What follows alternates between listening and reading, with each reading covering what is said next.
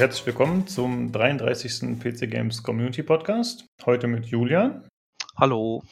Olli. Hallihallo. Und mit mir, Lukas. Hi. Äh, ja, heute hat es wieder geklappt, dass wir zusammen aufnehmen. Äh, war das bei euch gestern auch so, dass es sich temperaturmäßig ein bisschen gelegt hat? Ja. Äh, nein. Doch. Nein? Wir schon. Hey, ja, konstant, was Temperaturen angeht. Sehr konstant. Ja, Das wir war ein, ein, gestern, ja, aber ein Grund mehr, warum ich nicht wollte. Also nicht wollte, nicht konnte. Und da dachte ich mir auch, die Chance jetzt mal durchzuschlafen. Weil Temperaturen unter 30 Grad abends. Herrlich. Ja, das stimmt. Das war echt gut, aber heute war es schon wieder richtig schön warm. Ja, natürlich. Es wird auch nochmal knallig werden. Ja, Sommer 2018. Kaum News und äh, Dauerhitze. Ja, das ist schön. Ja, aber es geht ja bald schon wieder los, ne? Also ich habe gesehen, die Gamescom ist Ende August, glaube ich. Hm. Und es kommen auch wieder ein paar Spiele jetzt raus. Heute ist der 7.8. während der Aufnahme, nur falls die Zuhörer sich fragen. Und es kommen ja, ich glaube Monster Hunter kommt in zwei Tagen raus oder so ähnlich. Monster Hunter, Add-on für ein beliebtes MMO. Bald kommt Fallout noch, aber es dauert noch ein bisschen. Fallout, welches Fallout? Äh, 76. Das kommt 76. dieses Jahr noch? Ja. Wüsste ich nicht. Wann war das nochmal? Mitte November, September? Irre ich Ja. mich wahrscheinlich. Das ist ja noch Zeit. Äh, das haben wir vorher gar nicht besprochen jetzt, aber habt ihr in den letzten Tagen irgendwas gespielt, wo ihr darüber berichten wollt? Irgendwas gesehen an Serien? Hm, nö, eigentlich nicht. Also ich habe letzte, wie ich letztes Mal schon sagte, mache ich gerade äh, Switcher neu durch. Den ersten Teil wieder angefangen, habe ich letztes Mal schon erzählt. Brauche ich normal erzählen, bin immer noch dabei und diesmal scheine ich durchzuhalten. Diesmal, ja, bin ich schon so, ich glaube so grob Mitte oder sowas, habe ich schon geschafft. Also sieht ganz gut Ja. aus. Ja. Bei dir irgendwas Erwähnenswertes, Julian, bis auf Hot Lava, das wir heute vorstellen werden? Erwähnenswertes? Mh, an sich nicht, ne. Okay. Auch wegen der Wärme eher zurückgehalten, mein Rechner. Ja. Ähm, alle laufen lassen. Hm. Mehr ging nicht. Äh, ich würde gerne einen Podcast vorschlagen, den ich gehört habe. Oder empfehlen für die Hörer. Und zwar war das der GameStar Podcast zu Elder Scrolls 6. Äh, der ist frei verfügbar, also kann jeder hören. Und ich empfehle ihn deswegen, weil der Peter Bartke dabei ist. Das erste Mal in dem neuen Podcast, soweit ich weiß. Also cool. von, von der Konkurrenz, aber mit einem alten PC Games Recken quasi. Genau. Mhm. Mhm. Und äh, auch äh, eine freie Folge übrigens. Genau. Und es war relativ gesetzt, würde ich mal sagen. Also der Podcast von denen ist halt eh deutlich äh, Seriöser. seriöser, genau, danke, als man das von den Computec-Podcasts kennt, würde ich mal sagen. Und der Peter hat sich dann auch relativ gut angepasst. Ah, das Chamäleon. ja, richtig. Also hat nicht gehatet, ja, hat nicht irgendwie dann eine halbe Stunde geschimpft auf irgendwas oder so. Aber hat er eigentlich früher auch nicht getan, jetzt unbedingt im Cast. Also. Ja, das fand Sehen. ich äh, relativ überraschend, weil wir hatten ja letzte Folge, glaube ich, schon über diesen Artikel gesprochen, den er für GameStar geschrieben hatte, dass äh, eben zu Elder Scrolls und dass er das nur mit einer neuen Engine jetzt spielen wollen würde. Mhm. Und das kam gar nicht zur Sprache in dem Podcast. Also da habe ich mich schon gefragt, ob das vielleicht äh, einfach nur ein provokanter Artikel war oder ob mir das wirklich am Herzen liegt. Keine Ahnung.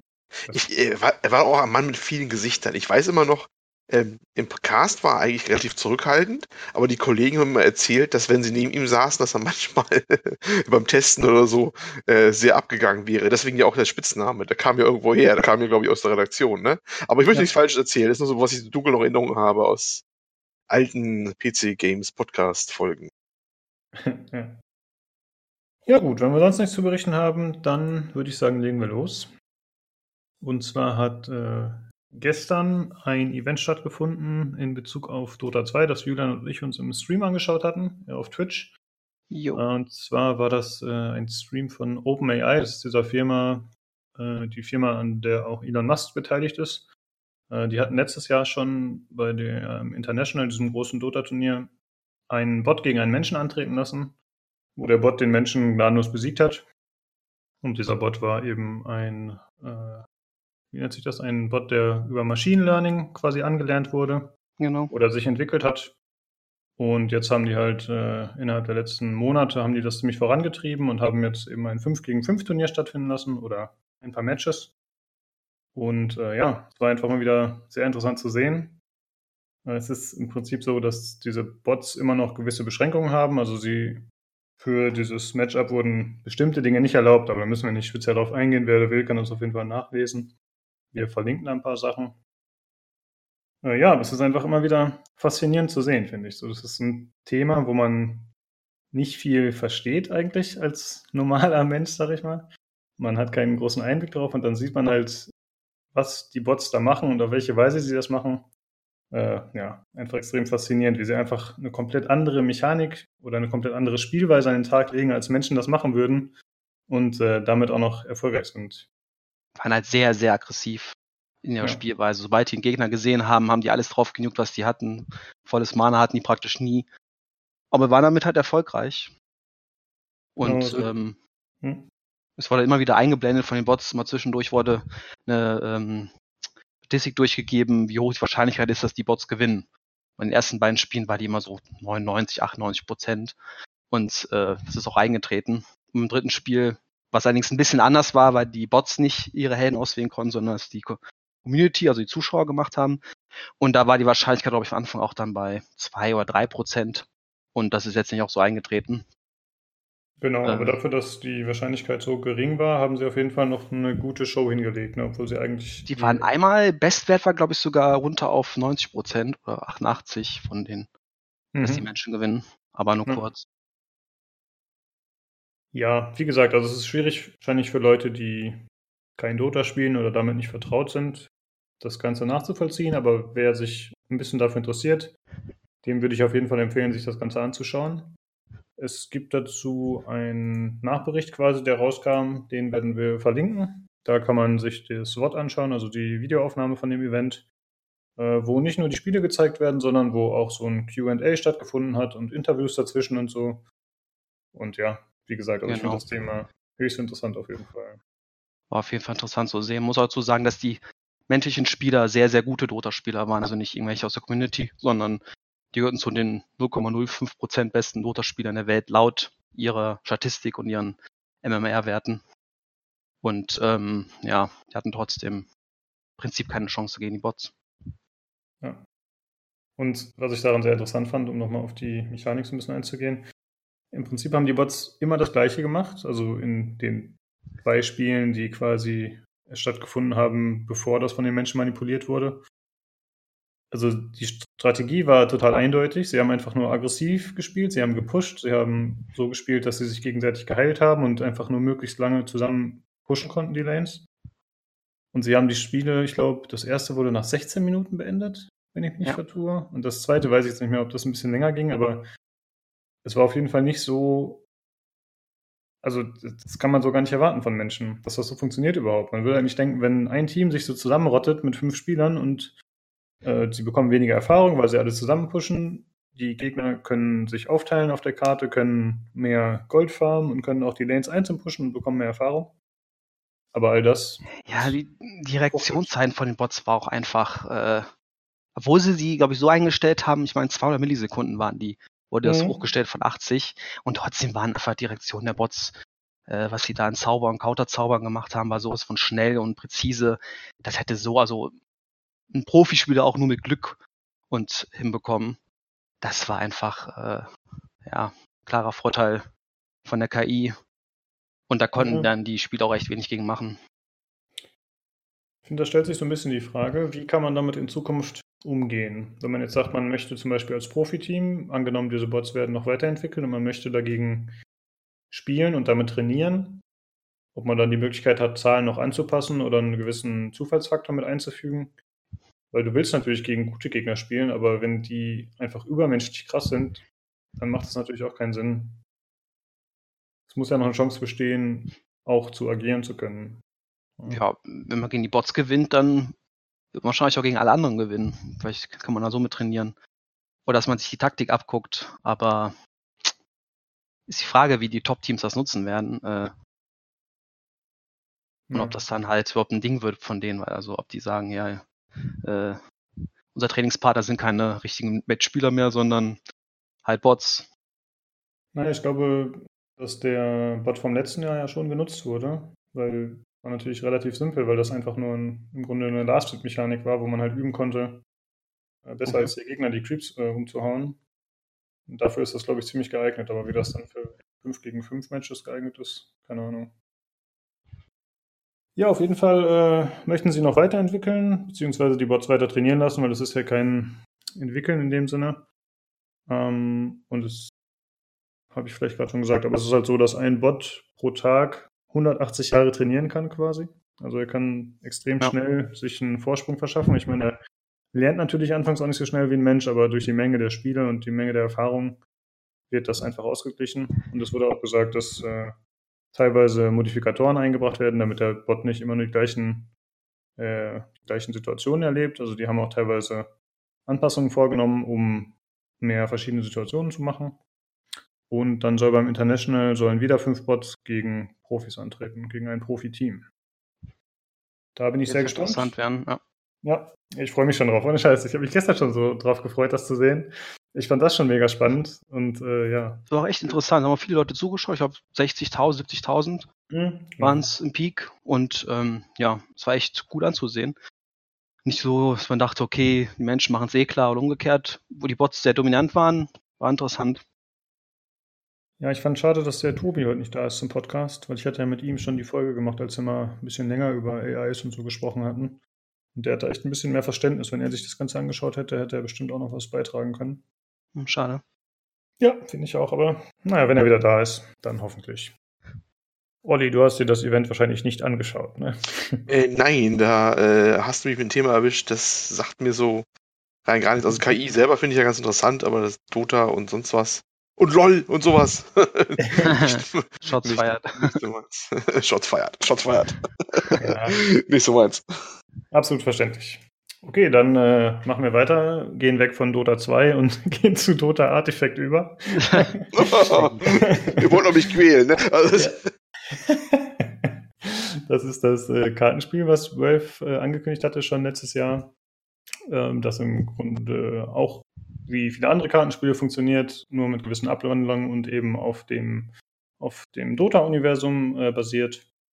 Und da wurde jetzt angekündigt, dass das Ganze, äh, ich glaube, 20 Euro kosten wird. 20 Dollar, 20 Euro bei uns wahrscheinlich, ja. Genau, also es wird nicht kostenlos, was ich relativ überraschend fand, muss ich sagen. Das ist ja doch eher unüblich, würde ich mal sagen, für solche Kartenspiele mittlerweile. Äh, dafür wird es so sein, dass man die Karten über Steam tauschen kann was ich für einen ziemlich smarten Move halte, denn dann kann Valve natürlich auch daran mitverdienen. Jetzt habe ich nicht so richtig verstanden, beziehungsweise es geht aus der News hier von PC Games nicht hervor, inwieweit man sich Karten erspielen muss, erkaufen kann, also wie man dann wirklich an neue Karten kommt, da bin ich mir nicht so sicher. Oder ob man direkt alles hat, aber das kann ich mir ja nicht vorstellen. Ja, mal gucken. Äh, es gibt schon so ein bisschen Gameplay, hatte der Julian vorhin gesagt, also so abgefilmte ja, ja. Videos. Boah.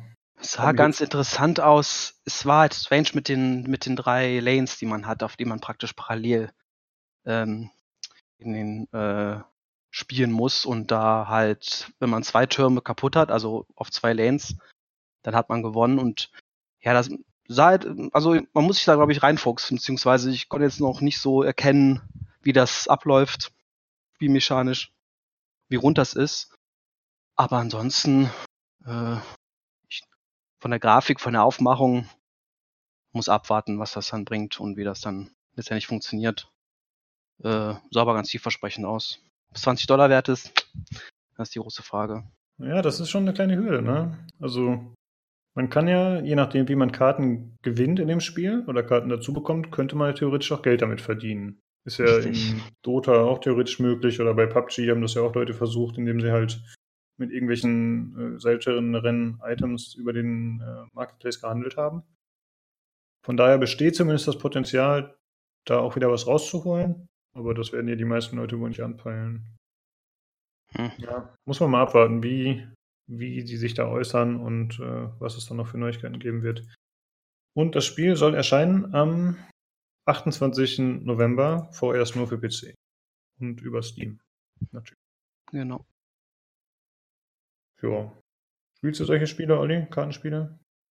Nö, nö bisher noch nicht. Ich auch nicht. Ich habe noch gar keine Ahnung davon. Ich glaube, du hast äh, Hearthstone gespielt, Julian, ne?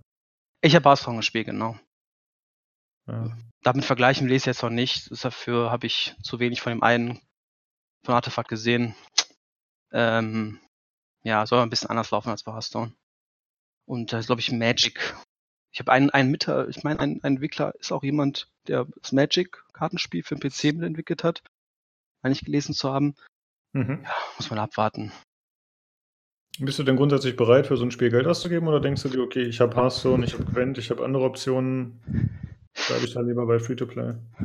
Schwer. Ich würde mir die erstmal anschauen, weil ich weiß, du holst es dir eh. Schön im. Stream ein bisschen löcken und dann äh, entscheiden. Aber 20 Dollar finde ich jetzt auch nicht.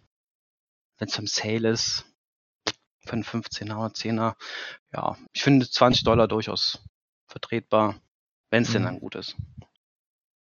Ja, mal gucken. Ich, ich bin mir da ehrlich gesagt noch nicht sicher, ob ich mir das holen werde. Ich muss da mehr zu sehen. Erst war ich mir relativ sicher, aber da bin ich auch davon ausgegangen, dass es Free-to-Play ist. Jetzt Ja. ist es halt, äh, kost- doch nicht kostenlos und dann weiß ich nicht, ob ich es ausprobieren werde. Ich fand äh, Gwent ziemlich cool, aber das war innerhalb von Witcher. Da habe ich das gespielt. Das war ja doch deutlich simpler noch. Aber an Ich sich auch cool. Auch nur innerhalb Witcher gespielt und nicht die Standalone-Version davon. Ja. Okay, dann würde ich sagen, machen wir weiter. Haben Dota abgehakt, Olli. Jetzt kannst du langsam äh, in Betrieb gehen. Kann ich wieder auffangen. Okay, ist ja gut. Richtig. äh, wir machen weiter mit Iron Harvest und da wurde äh, der Alpha-Start für den 9. August angekündigt. Live auf Max. Ich Ach so, das ist dieser Twitch-Sender, okay. Äh, genau, also wir können auf Twitch sehen, wie das gespielt wird äh, am 9. August. Und ja, wer will, schaltet ein von 18 bis 20 Uhr. Jetzt ist natürlich die Frage, kommt der Podcast überhaupt rechtzeitig raus? ich bin nicht sicher. Kann sein, dass wenn der Podcast rauskommt, dass das Ganze schon vorbei ist. Darf ich mal Ja, kurz erwähnen. Iron Harvest, das hat man auch mal vorgestellt in der Folge. Ich finde die Folge leider gerade nicht. Hatten wir aber tatsächlich mal länger erwähnt gehabt. Ne? Ähm, das ist dieses ähm, Co- Company of Heroes mäßige Ding, was aber so ein Steampunk-Universum so ein bisschen spielt, so mit großen dampfbetriebenen Mechs, ne? Oder Diesel? Was Diesel betrieben? Ich weiß es nicht, aber ziemlich große Dinger, so grobes so Weltkrieg 1 Setting, aber so Pseudo-Fantasy-mäßig und große Mechs stapfen da durch die Gegend rauffahren, hinter sich herziehend. Ja, und ja, so ein Ding halt. Echtzeit-Strategie. Gut, dass du nochmal erwähnst, was es ist. Ich hab, bin davon ausgegangen, dass alle Leute das kennen bei uns, aber Ja, Folge 18 haben wir es besprochen übrigens. In der Folge 18 Kickstarter Money und Flohmarkt-Koks. Schöner Titel gewesen. Schöner Titel. Ja. Ja. Ich würde sagen, wir machen es so. Entweder die Folge kommt rechtzeitig raus, dann können die Leute das hören und hoffentlich den Stream sehen. Oder aber es ist zu spät, dann werden wir das Video davon verlinken. Das klingt doch hervorragend. Dann machen wir es so. Freue dich auf das Video. ich glaube schon, ehrlich gesagt. Wie sich gleich rauswindet hier. Das Ja, ich, ja, guck mal, ich glaube, das schaffen wir nicht mehr rechtzeitig. Obwohl, ah, ist jetzt, ah, ach, wird man sehen. Keine Ahnung. Dann geht's weiter mit BioWare. Und äh, die hatten ja in der Vergangenheit schon angekündigt, dass die jetzt äh, eher an kleineren Spielen arbeiten möchten oder sich das zumindest wünschen. Das hatte Casey Hudson gesagt, ne, dass das äh, schön wäre. Ähm, ja, will einer von euch da übernehmen, Olli? Äh, ja, wir machen. Also es ging eigentlich darum, vor allem, dass die ähm, an kleineren Sachen arbeiten, wussten wir schon. Das hatten sie schon mal gesagt gehabt, vor ein paar Wochen, glaube ich. Hm? Ähm, es war so im Zuge der Anthem-Diskussion, weil ja Anthem über allem steht, ist auch nach wie vor so, das ist das ganz große Projekt von denen und viele haben ja gesagt, ah, das muss auch was werden, sonst schließen sie die ganzen Laden vielleicht sogar und so. Und manche waren ja auch ein bisschen irritiert, weil sie BioWare doch eher mit Singleplayer-Sachen verbinden, mit epischer Story und sowas. Und da hat man so ein bisschen auch versucht, die Fans zu beruhigen, gesagt, nein, wir haben auch noch andere Sachen in petto, die wir zumindest anfangen, vielleicht eher auch kleinere Projekte mal. Und jetzt wurde er konkreter und sagte, diese kleineren Projekte sind ähm, Dragon Age und Mass Effect Sachen. Was Hm. genau hat er nicht gesagt. Das sollen kleine Projekte sein. Oder meint der, meint meint doch nur, dass kleine, also wenig Leute daran arbeiten, oder? Äh, Das ist die Frage. Also ich habe es so verstanden, ich habe jetzt nicht nur die PC Games News vor Augen, sondern auch andere, und dass das so ein bisschen klang, dass das so die Konkretisierung dieser Aussage von früher gewesen wäre mit den kleineren Sachen. Und Okay. ähm, kann, könnte man natürlich auch so auslegen, wie du gerade gesagt hast. Also ich bin der Meinung, das wäre genau das gewesen, dass er sagt, in Dragon Age und Mass Effect, aber vielleicht in kleiner. Das ist, das ist auch ein Punkt, was mich ein bisschen stutzig macht. Das kann ja auch alles heißen. Könnte ja auch zum Beispiel, wir hatten gerade ein Kartenspiel erwähnt gehabt, als der. Dival, ob es ein Dragon Age Kartenspiel rauskommt oder sowas oder oder ein kleiner Mass Effect-Ableger mit äh, für Mobile oder ganz böse jetzt bin. Es ist, mm, Hoffentlich ne? machen sie das nicht wie bei äh, äh, Command Conquer. Ja, ja, genau. Das werden sie nicht. nicht lieben, wie er jetzt so sagt. Aber das ist, äh, kann sich ganz ausschließen, ne? Weil ich äh, denke mal, so, so, so ein Dragon Age und ein Mass Effect in, in der gewohnten Größe werden nicht mal eben aus der, ne, äh, aus der Ecke mal schütteln können. Ja, brauchen nicht viel mehr Manpower für, auf jeden Fall. Eben, und ja. also man weiß nicht, was sie genau machen. Ich finde ja schön, dass sie die Marken nicht vergessen haben. Ähm, ich weiß noch nicht, was sie damit machen wollen. Ne? Hoffentlich ist es keine, äh, keine, ja, dass sie das jetzt äh, endgültig mit Wupper bringen, mit diesen Universen da, weil sie es in irgendein Nebenprojekt verheizen quasi, dass dann so Half S quasi rüberkommt, ne? Ja, ich denke mal, Dragon Age und Mass Effect, da muss schon, also erwarten die Leute auch was, wenn es einen Nachfolger gibt. Gerade jetzt beim Mass Effect sind waren ja viele Spieler nicht so begeistert. Ich meine, ich fand's gut. Ich auch. Äh, viele nicht Punkt, so. Alles ist, ja, aber Mass Effect, das sind doch so Dinger, da warte ich epische Sachen eigentlich, ne? So Mass Effect, das ist doch immer irgendwie so, so, so finde ich zumindest immer was Episches mit so Weite ja. und viel Zeug. Das ist eine Definition von einem Ding. Wenn das irgendwo reinquetscht in was Kleines, ich weiß nicht, ob das geht, aber ich lasse mich überraschen. Ich will ja nichts totreden jetzt da. Muss mal gucken, was es was werden soll. Das noch dauern, bis da was kommt. Ich glaube, das stand auch in den, dass man noch, dass sie sich noch Zeit lassen werden, bis sie da was ankündigen. Lieber so als irgendwie gerusht das Ganze und dann es ein Mobile Game. Warte ich lieber noch. Ja, also gut, wir sind uns anscheinend einig, dass es kein großer Titel werden wird, logischerweise, und sage auch die News, aber ich halte halt es nicht für verkehrt, irgendein kleineres Spiel zu machen, was entweder die Lore quasi unterfüttert oder ein neues Spiel vorbereitet, aber was eben auch genug vernünftiges Gameplay bietet. Also ja, wie ihr schon sagt, es darf halt kein Mobile Mist werden oder so. Der Gag ist, dass ich gerade die Kommentare schaue von der GameStar, wo der Artikel auch drin ist. Und äh, da geht es nämlich genauso ab in den Kommentaren. Wo ja, wahrscheinlich Mobile-Spiele oder was. Ne? Haben alle so, jede erste Reaktion von den Leuten, die das so drin hatten. Und äh, ja, manche sagen ja, die sollen erstmal von Andromeda den Quarianer DLC machen, aber ich glaube, das werden wir nicht mehr erleben. Nee, wo ich auch nicht. War das Leider. ein DLC für Mass Effect 3? Für vier, äh, der noch kommen sollte. Oder eigentlich noch mhm. zumindest müsste die Lücke schließen in der Geschichte. Genau. Weil äh, das Ding ist am Ende eh, also wenn man es durchgespielt hat, ich fand am Ende war das dann eh so, da fehlte irgendwie gefühlt was. Das war irgendwie ganz schnell irgendwie alles erledigt. Also mein Eindruck zumindest gewesen. Wo das Schiff hm. da abgestürzt ist, ne, auf dem Planeten. Ja, ja, genau. Und da wurde es dann alles, da denkst du so, hm, hm. Es war halt viel, passt alles viel, zusammen. Ja. ja, es war wieder für gemacht, dass man sagt, jetzt kommt noch ein DLC. Ja, ja, ja. abrundet. Aber dann ist es ja, glaube ich, wie, wie hieß es dann von, von EA, es ist nicht so gut verkauft worden, wie er hofft. Das heißt, sagt ja schon alles. Äh, ähm, ja, und dann wurde das ziemlich schnell eingestampft, beziehungsweise die Leute abgezogen davon und äh, das ganze ja. Studio hat sich gemacht, was dahinter stand eigentlich, ja. ne? Das war auch weg. Das war so, ja. fand ich alles ein bisschen übertrieben. Ich fand die ganze Diskussion, aber es ist keine Andromeda-Geschichte, jetzt können wir ja äh, ausgiebig auswalzen. Ich fand es bei weitem nicht so schlecht, wie es gemacht worden ist. Also im Gegenteil. Ja, ich. Spaß gehabt bei dem Ding. Äh, diese Megakritik hat es nicht verdient, finde ich, die da der manchmal rübergeschüttet worden ist. Aber trotzdem schade, dass es nicht irgendwie weitergeht. Aber gucken, was jetzt bei rauskommt, um das mal abzuschließen irgendwie. Mal sehen, was jetzt draus machen. Ja, ja genau. Äh, wer mehr über Andromeda und die Geschichte von Mass Effect hören will und generell zu den Spielen von BioWare, hört Podcast Folge 9. Genau. Wir machen heute gute Werbung für Souverän untergebracht wieder. Da haben wir ja. einen mega langen Podcast über BioWare gehabt in unserem BioWare-Spezies hier. Ja, das stimmt.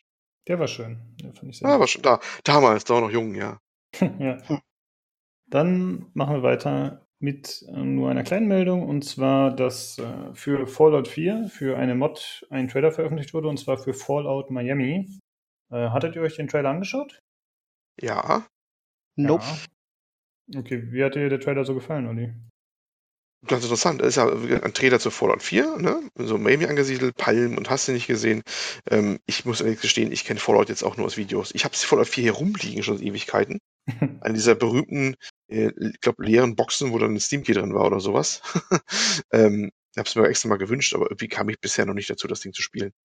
Ähm, fand aber den Mod durchaus sehr interessant. So eine, eine komplette Story-Erweiterung, glaube ich, ne? Was man mhm. so sehen kann. Und ja, mal gucken. Manchmal sind die Mods oder diese Dinge ja, ähm, die die Fans gemacht haben, besser als die Hauptspiele, zumindest was die Hauptquests angeht. Ich sag mal, zum Beispiel bei Skyrim, diese Andreal Total Conversion, falls sie jemand kennt. Mhm. Ne, die war ja auch damals sehr äh, wohl laut Aussage von vielen Leuten überraschend gut, beziehungsweise besser von der Hauptquest als alles, was Fester so an der bei Skyrim also, und Morrowind und so gemacht hat, zumindest bei, bei Skyrim, sagen wir mal so. Und vielleicht ist es hier auch so, mal gucken, ähm, für, für sowas Laues nimmt man es immer gerne mal mit. Mal schauen, sehen, was das wird. Sah zumindest sehr interessant aus. Ich schaue es mir auch gerade an. Äh, ich habe Fallout 4 ziemlich schnell durchgesuchtet, muss man äh, schon sagen. Und es sieht echt nicht schlecht aus. Also fällt mir. Ich muss sagen, ich war sehr enttäuscht, aber es lag an meiner eigenen Erwartungshaltung. Irgendwie hatte ich eine Total Conversion erwartet. Wisst ihr, halt so einen typischen Miami-Look, 80er Jahre. Und der ist ja im gewissen Maße auch da, aber es ist natürlich immer noch Fallout-Universum. Das heißt, es ist natürlich weiterhin alles äh, postapokalyptisch. Ja, klar. Und dann kam der Vibe für mich leider nicht so gut rüber. Deswegen war ich leider ein bisschen enttäuscht. Äh, aber ja, wie gesagt, das lag an meiner Erwartungshaltung. Ich denke, das ist trotzdem eine coole Mod. Ich warte immer noch verzweifelt auf äh, Skywind. Die, die Morrowind-Mod für Skyrim. Die auch von den Endereimachern, glaube ich, Ja. gemacht wird. Äh, sollte nicht vorher erstmal diese, diese Mod kommen, wo äh, Oblivion irgendwie rübergezogen wird auf die Skyrim-Geschichte? War das nicht auch eine Mache? Hm, da bin ich mir nicht sicher. Ich dachte, Morrowind wäre das nächste. Ja, ich meine, jetzt nicht irgendwelche, genau. irgendwelche, ich bin der Meinung, dass irgendwelche Modder auch dabei waren, Oblivion auf Skyrim irgendwie so quasi zu, zu Hm, konvertieren. okay. Aber Ja, ich finde. Morrowind immer noch äh, sehr, sehr, sehr cool, einfach stilistisch. Deswegen hoffe ich da drauf. Also ich, ich wäre mir jetzt nicht zu schade, nochmal Oblivion zu spielen, glaube ich. Weil so viel besser sieht Skyrim jetzt auch nicht aus. Natürlich schon besser, aber ich glaube, ja, das würde ich auch so noch zocken. Ja, gut. Äh, dann machen wir weiter und zwar geht es in der News um Playground Games. Könntest du das nochmal übernehmen, Olli? Bist du da gerade äh, fit oder soll ich das machen? nö, kann ich machen. Also Playground Games, ähm, vielleicht bekannter als die Entwickler von Forza Horizon, ja, das ist die Microsoft-exklusive Serie ähm, mit diesem Action Racer in der Open World. Okay. Ein super Ding, ein super Ding. Aber was ich dann Stunden reingeballert habe in Forza Horizon 2 und 3, das habe ich aufgehört zu zählen. Also äh, schönes, schönes Ding, äh, sieht immer spektakulär aus, spielt sich toll. Äh, Ist quasi ist für mich immer so ein bisschen die Antithese vom, von äh, Ubisoft The Crew, was irgendwie nie gezündet hat, das Ding. Äh, Forza Horizon bestimmt gefühlt fast alles, bis auf wenige Ausnahmen. Ähm, und ja, es war schon länger bekannt, dass die irgendwas ganz anderes noch machen wollen, zu, äh, neben der Forza Horizon Serie. Ein ganz anderes Genre auch, ein ungewohntes Genre für die. Es wird wohl, so haben wir jetzt mittlerweile erfahren, ein Action-Rollenspiel werden. Gerüchte deuten auf Fable hin, ja genau. Und es arbeiten auch Leute dabei, die auch nicht so unbekannt sind, zumindest die Studios dahinter. Ähm, der Narrative Director kommt zum Beispiel von Rocksteady Studios, das ist, äh, die, Batman gemacht haben, die Batman-Serie, äh, Arkham Asylum und sowas. Äh, Und ähm, wer war noch dabei? Einen hatte ich gerade jetzt habe ich gerade verklickt, Environmental Artist Scotty Brown, der war bei Star Wars Battlefront 2 dabei.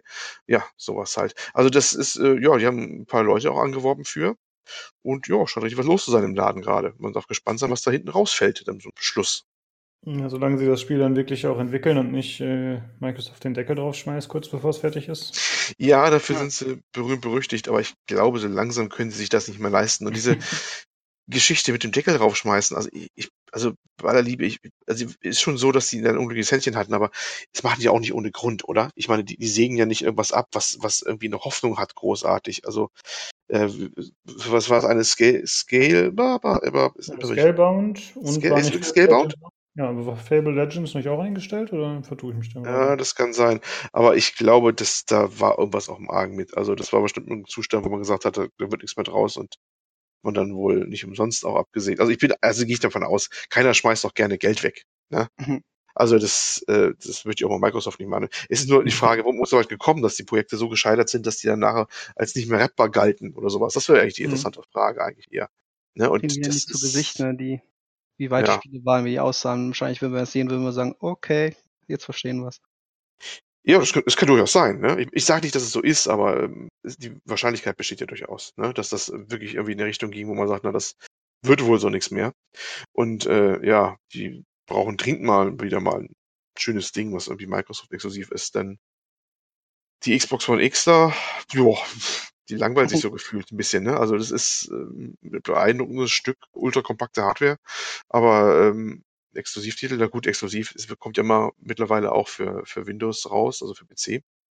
Von der Konsolenexklusivität haben sie sich ja irgendwie verabschiedet, wie es aussieht. aber trotzdem, äh, sie haben nichts mehr so richtig am Start, wo alle Leute äh, Juhu schreien, wenn das kommt, bis auf, bis auf Forza halt, Forza Horizon vor allem irgendwie. Und, ja gut, es wurden ja, immer neue Sachen angekündigt und sie haben auch neue Studios übernommen. Jetzt ist halt die Frage, wie lange brauchen sie, um damit wirklich an den Start zu kommen? Es dauert Jahre. Also wenn die jetzt anfangen, man darf ja nicht vergessen, dass, dass, dass, äh, dass Sony jetzt diese ganzen Erfolge feiert, mit den ganzen God of War, den neuen und, und wie sie alle heißen, ne? Und die ganzen Naughty Dog-Geschichten. Das, die, das ist ja auch nicht von, von heute auf morgen gekommen, ne? Die haben das ganze Jahr jahrelang aufgebaut, dass sie solche Studios hatten, die das zuverlässig liefern können. Das ist irgendwie Microsoft irgendwie nicht gelungen. Ich weiß nicht, ob das noch zerlegt. Ob das noch Microsoft Strategie ist, ob die nicht davon weg wollen, sagen Exclusives, ähm, da jetzt wieder einzusteigen und da jetzt Sony, bei Sony, äh, gegenüber Sony aufzuholen. Das wird sehr schwer und deswegen versuchen die es halt so aufzuziehen, hey, ihr könnt unsere Spiele auf der Konsole spielen, auf dem PC und wo ihr wollt praktisch und dass sie das halt als Zugpferd benutzen. Ja, das ist äh, auf beide rausbringen, ist ja eh klar. Das haben sie auch gesagt, ne? Es geht nicht mal um die Konsole als solche, dass es da exklusiv raus ist. Aber ja. es ist dann schon ein, ein Microsoft-exklusives Ding. Ähm, die Sachen wie, wie Forza oder wenn das jetzt das neue hier jetzt ein Fable wird, wirklich, das wird wohl nur auf der Microsoft-Plattform rauskommen, da bin ich ziemlich sicher. Ja, mit Sicherheit. Da ist von auszugehen, klar. Ja. Ja, mal schauen. Mal gucken, was da kommt. Hoffentlich in naher Zukunft. Je nachdem. Also ich hatte gerade nochmal nachgeschaut wegen Fable Legends. Ich habe in den News gefunden vom Mitte 2016, dass Fable Legends 65 Millionen US-Dollar gekostet hat. Oh. dann als, dann äh, nicht mehr weitergemacht wurde. Also das ist schon äh, ein guter Batzen. Naja, aber wenn es sich wer leisten kann, dann Microsoft. Wollte sagen, da muss aber schon Hardkacke gewesen sein. Ja. ja, und das ganze Studio versenkt mal wieder, ne? Also nicht nur EA bringt Studios um, wie man immer so sagt. Stimmt. Ja. Die guten alten Lionhead Studios sind damals immer die Klingen gesprungen. Jo. Äh, als nächstes äh, haben wir einen Artikel, der auf pcgames.de veröffentlicht wurde. Und zwar ist der Titel G2A.com, Reportage über die Keyseller. Hm, genau. Das war ein Artikel von Matti Sandquist. Ähm, tja, also ich habe mich äh, gefreut, ihn zu lesen. Ich war sehr gespannt drauf, weil ich selber oft äh, über Keyseller Spiele erwerbe, hauptsächlich über Kinguin. oh, ich mache Du Alter! ja, da bist Ich hoffe, ich kriege von Kinguin jetzt eine Provision dafür, dass ich die extra namentlich. äh, wir machen es wie beim PC Games Podcast früher immer. Es gibt natürlich auch andere Mitbewerber wie G2A und wie, ne? Und andere Einschläge, Moga. Äh, sind alle gleich gut. So, offiziell gesagt, kannst weitermachen. Ja. Richtig. da geht die Provision dahin, der hat dich enttäuscht gekommen gerade. äh, ja, und im Grunde, äh, ja, im Artikel kommt halt der, ähm, ich glaube, Chef war das, der CEO von G2A zu Wort und äußert sich über die Herkunft der Keys und sagt, dass das alles mit rechten Dingen zugehen würde. Dann kommt noch eine äh, Mitarbeiterin eines äh, namentlich nicht genannten Keysellers zu Wort, die sagt, nee, da sind mit Sicherheit auch Sachen dabei, die auf illegale Weise erworben wurden und nicht aus seriösen Quellen stammen. Und im Grunde endet der Artikel dann auch schon nach Seite 2 und sagt äh, am Ende so ein Schlusswort in etwa wie, ja, ist halt so, dass immer noch viele Keyseller am Start sind und dass es in Zukunft wahrscheinlich mehr geben wird. Und im Grunde, äh, also dieser Titel, ja, Reportage über Keyseller. Ich habe mir da, wer weiß was erwartet. Ich hm. dachte, das wird jetzt richtig investigativ und das geht tief rein und da werden äh, krasse Sachen aufgedeckt. Leichenweise. Ja, genau. Also ich war richtig enttäuscht davon, muss ich leider sagen. Ähm, ich dachte halt auch, wenn m, einer von den Hauptredakteuren das schreibt, dass das mit Sicherheit äh, ein sehr aufwendiger Artikel wird. Und es war wahrscheinlich auch ein bisschen aufwendig in dem Sinne, dass sie natürlich erstmal die Kontakte herstellen mussten. Okay. Aber ich, ich gerade, ich als Keyseller dachte, äh, als Keykäufer dachte mir so, jetzt wird, entweder wird jetzt, jetzt gesagt, raus hier. Entweder wird jetzt gesagt, so ja, du bist äh, eindeutig ein schlechter Mensch, ja, wie es schon äh, viele andere immer gesagt haben, weil du Keys kaufst, ja, du unterstützt äh, kriminelle Machenschaften. Oder aber es wird gesagt, nee, du hast eine weiße Weste. Aber das kam bei dem Artikel halt nicht raus. Ich dachte halt, da wird ein Statement gemacht. Nee, das ist ganz schlimm oder das ist in Ordnung. Aber keins von beiden, keine klare Kante gezeigt. Nee, ich war echt enttäuscht. Habt ihr denn ein schlechtes Gewissen oder sagt ihr, hm, ich weiß, ich, das ist eine Grauzone und ich sollte lieber direkt bei Steam kaufen oder im Laden oder habt ihr damit kein Vertrauen?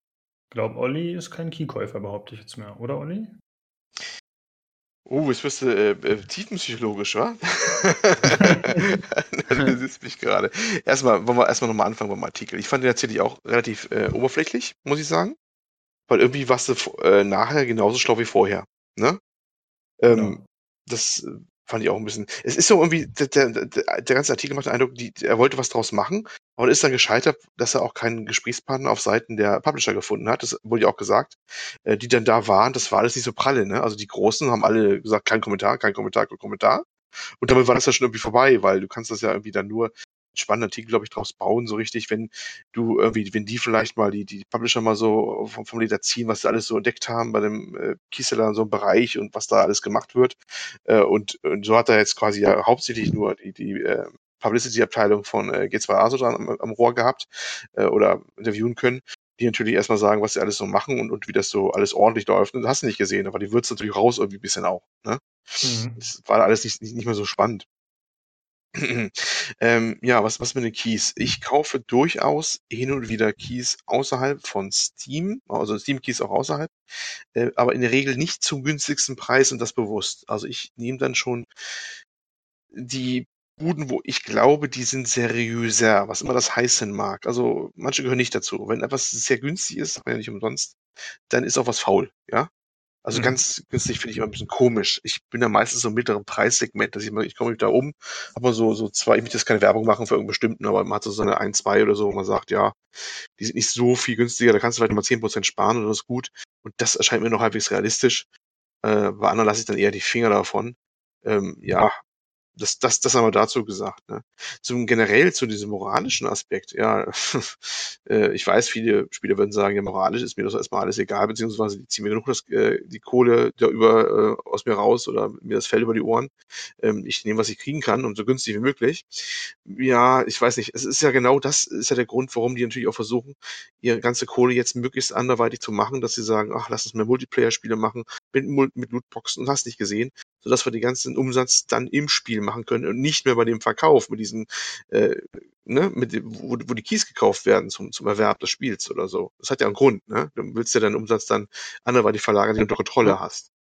Ne, Das darf man halt nicht vergessen. Also es ist immer so ein bisschen, finde ich, eine, eine zweischneidige Geschichte, wenn man äh, auf der einen Seite sagt, ja, dem Publisher, dem gebe ich da nichts, ich kaufe mir die Keys so günstig wie möglich und dann gleichzeitig meckert, es gibt keine großen, aufwendigen Singleplayer-Spiele mehr, alles ist Lootboxen verseucht und hast du nicht gesehen. Ich meine, man leistet dem ja auch ein bisschen Vorschub damit, mit dem Verhalten. Finde ich zumindest. Ja, da hast du absolut recht. Das ist auf jeden Fall eine gewisse Spiralwirkung. Ja, Spiral, Würde ich ja. ja. Ja. Ähm, ja, also da ist, oder ich gehe erstmal von meiner Meinung aus. Ich habe, von mir aus hatte ich erstmal gar keine moralischen Bedenken. Am, Anfang quasi, als ich damit angefangen habe. Ähm, da jetzt äh, doch die Stimmen öfter mal lauter werden, dass das eben äh, moralisch nicht in Ordnung ist, denke ich zwar ab und zu mal drüber nach, aber bei mir ist auf jeden Fall, sagen wir, der Willen zu sparen oder Geiz, je nachdem, wie man es auslegt, ist auf jeden Fall noch groß genug, so dass ich mir die meisten Sachen als Key kaufe. Ich kaufe durchaus Spiele, die ich äh, unterstützen möchte, kaufe ich auch dann bei Steam zum Vollpreis. Aber das sind dann wirklich ausgewählte Titel. Also entweder sind es kleine Indie-Titel, die eh nicht so teuer sind. Da geht das für mich absolut in Ordnung. Oder es sind Spiele, die ich auf jeden Fall unterstützen will, wie Divinity, Original Sin 2 oder so. Sachen, die ich halt extrem feiere, wo ich sage, okay, das kaufe ich extra zum Vollpreis.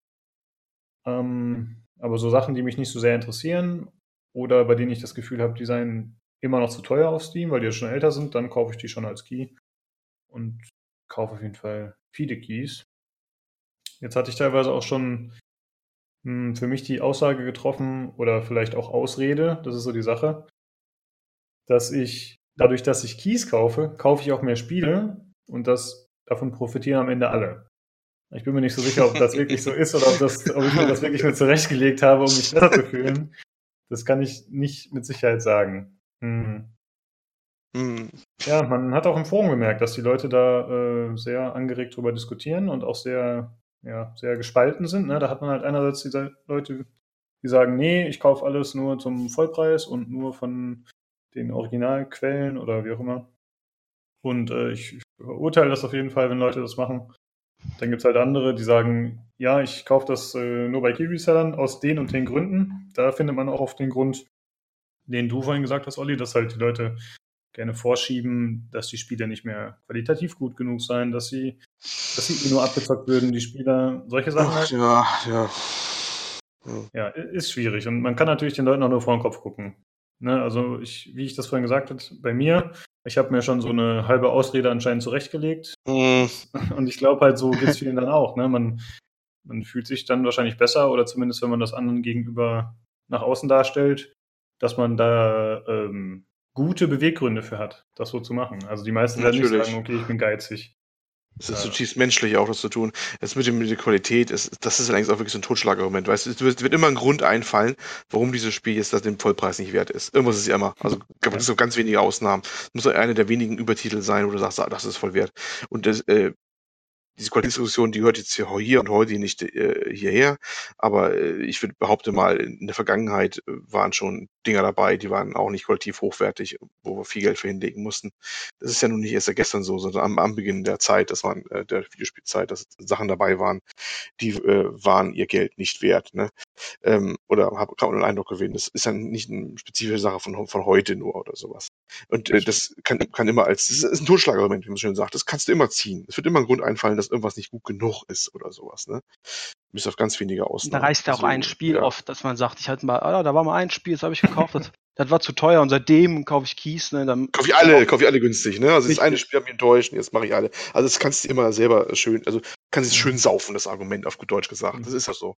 Ne? Also muss ja sehr, ich, also letztendlich muss jeder für sich selber wissen. Punkt aus. Ist so. Ne? Also ich, Ich ich habe ich sehe, ich, ich habe so einen Mittelweg so ein bisschen. Allerdings kaufe ich auf ganz, also 90 Prozent kaufe ich tatsächlich direkt auf Steam. Und da könnte man ja auch schon sagen, äh, das ist zwar ein offizieller Weg, aber vielleicht auch nicht der, der, weiß moralisch, aber auch nicht einmal freiste, weil Steam nimmt einen ordentlichen Batzen Anteil von dem, was sie da verkaufen. Nicht umsonst so, so reich geworden, die ganze Bude. Ne? Mhm. Ähm, meistens wäre der bessere Kauf, wenn denn möglich, über ähm, den Verkauf von den ähm, Seiten selber, zum Beispiel Indie-Titel, die werden oftmals auch äh, anderweitig verkauft, direkt äh, auf den auf den auf den Seiten selber noch bei den kleineren Indie-Titeln und dann bleibt wesentlich mehr bei denen hängen. Ne?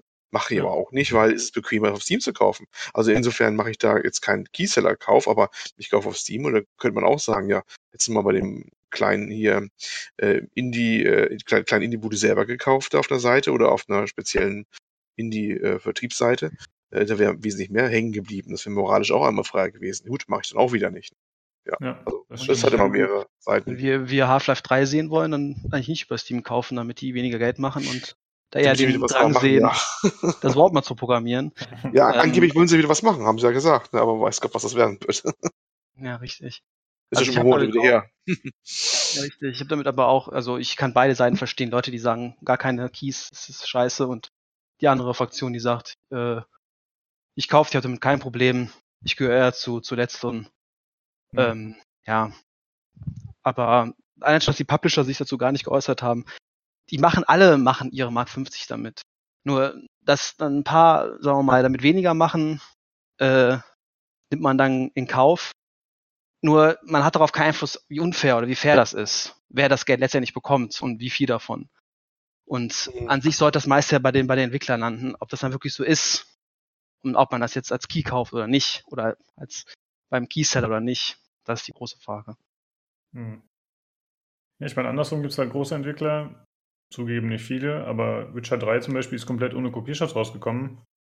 War trotzdem Erfolg, ne? Ja, das ist aber auch wirklich eine positive Ausnahme. Ich kenne keinen in meinem bekannten Freundeskreis, der nicht gesagt hat, das Spiel, das kaufe ich so sofort bei GOG. Und äh, das ist so gut, Okay. Mhm. das äh, gönne ich denen und die können das auch machen, aber die haben auch einen entsprechenden Ruf. Ne? Die haben viele Ja, das ist, andere halt ich nicht. sagen. Das ist genau die, die ich im Kopf gerade hatte, wo ich sage, ein wenig Ausnahmen oder sowas, ne? Ja. Äh, Und die haben ihren Ruf aber auch kultiviert. Ich glaube, das ist auch kein Zufall. Die haben, die, die haben das schon bewusst so ein bisschen auch aufgebaut. Ähm, nicht umsonst haben die äh, so einen Ruf wie Donnerhall und das die Leute Hm. alle abdrehen, wenn sie wie im letzten E3 die äh, Cyberpunk präsentieren in der verschlossenen Türen oder so, ne? Dann können selbst solche kleinen Shitstorms, wie jetzt mal wieder waren, von wegen, ach, nur Ego-Perspektive oder ach, warum kriegt die Presse nur das Material zu sehen Keine fliegenden? Autos, ja, ja. Ja, ne? Und, und das, das äh, haben die kein Problem, das abzuwettern, weil die einfach so einen Ruf, so einen Goodwill haben, dass das da, äh, das stecken die weg locker, ne? Ja, Glaube ich auch. Und das Spiel wird auch wieder über, wahrscheinlich über GOG angeboten, Cyberpunk, und das wird sich auch wieder mehr als gut verkaufen, davon gehe ich aus. Ja, kann man erstmal von ausgehen. Also das wird bestimmt äh, einschlagen wie eine Bombe. Eine Sache wollte ich noch sagen zu den Keys, beziehungsweise zu den Käufen. Ironischerweise kaufe ich mir öfter Spiele, bei denen ich mir unsicher bin, ob ich sie gut finde oder ob sie scheiße sind bei Steam. Weil ich da dann halt die Möglichkeit habe, sie noch zurückzugeben, was ja einige auch Ach, schon sehr das, verteufeln. ja, stimmt. Das habe ich noch nie benutzt, das Feature. Komischerweise. Noch nie. Ich weiß gar nicht, warum eigentlich nicht, aber irgendwie ist mir das immer noch nicht so richtig im Bewusstsein eingedrungen, dass das ja eigentlich geht, ja. Hm, Ja, ist auch relativ versteckt, also man findet es nicht direkt. Ja, ist ein bisschen Ähm, komisch gemacht. Ich finde es immer über Google einfach, das geht am schnellsten, aber ähm, ja, ich hatte halt No Man's Sky hatte ich ja gekauft, hatte ich ja letzte Folge kurz Mhm. erzählt, als ich es angespielt habe. Und da wusste ich halt so, das ist ein komischer Titel. Ich weiß nicht, ob das was für mich ist und war es dann letzten Endes auch nicht. Wenn ich natürlich jetzt beim Keyseller mir No Man's Sky kaufe und dabei 10 Euro spare, aber dann das Spiel nicht mehr zurückgeben kann, dann fahre ich natürlich bei so einer unsicheren Geschichte besser, wenn ich bei Steam kaufe. Richtig. Ja, gut. Äh, ja, wie gesagt, ich fand die Diskussion auf der Seite noch sehr interessant. Äh, wir verlinken den Artikel natürlich, die, die Reportage. Und äh, da sind dann auch alle Kommentare natürlich auch von den Usern. So, dann geht's weiter mit einem Thema. Ich hoffe, du kannst das vortragen, Julian, denn du bist äh, großer Fan von Star Trek. Großer Fan. Man ist sofort großer Fan, wenn man alle Folgen kennt, jede Serie dazu und alle Namen kennen kann. Nein, ähm, ich als großer Fan, genau. Ähm, ist eine neue Star Trek-Serie angekündigt worden mit dem Captain Jean-Luc Picard. Äh, viel bekannt aus den X-Men-Filmen, falls Leute jetzt Star Trek kennen, die, die was anfangen kann. Der Typ im Rollstuhl, um genau zu sein. Ähm, ja, und das ist halt sehr unerwartet passiert, weil ähm, viele nicht mehr gedacht haben, dass er in die Rolle zurückkehrt.